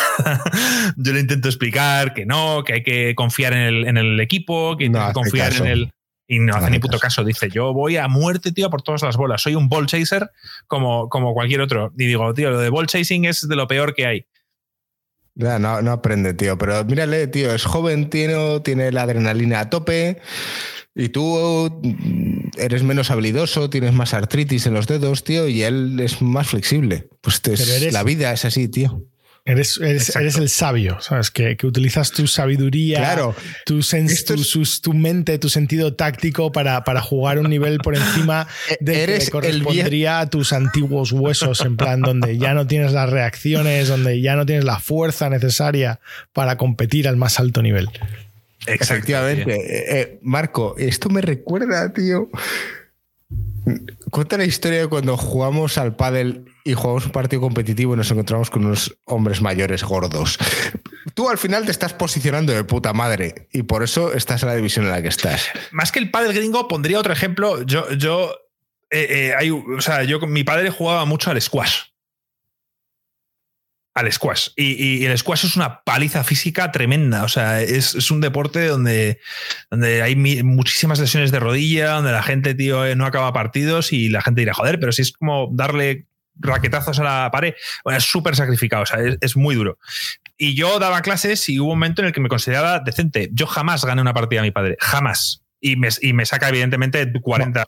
tu, padre, cuando eh, hace años, eh, tendría 60 y pocos años y ganaba a chavales mazaos de 25 años que jugaban todos los días. Exacto. Y, y para esos chavales el reto era ganar a tu padre. El exacto, exacto. Y la cosa es que en el squash el posicionamiento lo es todo. El, que, el que se posiciona hace correr al otro. Se pone en la mitad de la pista y hace pim, pum, pum, y el otro va corriendo de lado a lado. Sí, si tienes el físico, va, puede que ganes. Y sí, habrá, habrá gente que la ha ganado. Pero, pero el posicionamiento, la táctica, Alex, tío, lo es todo.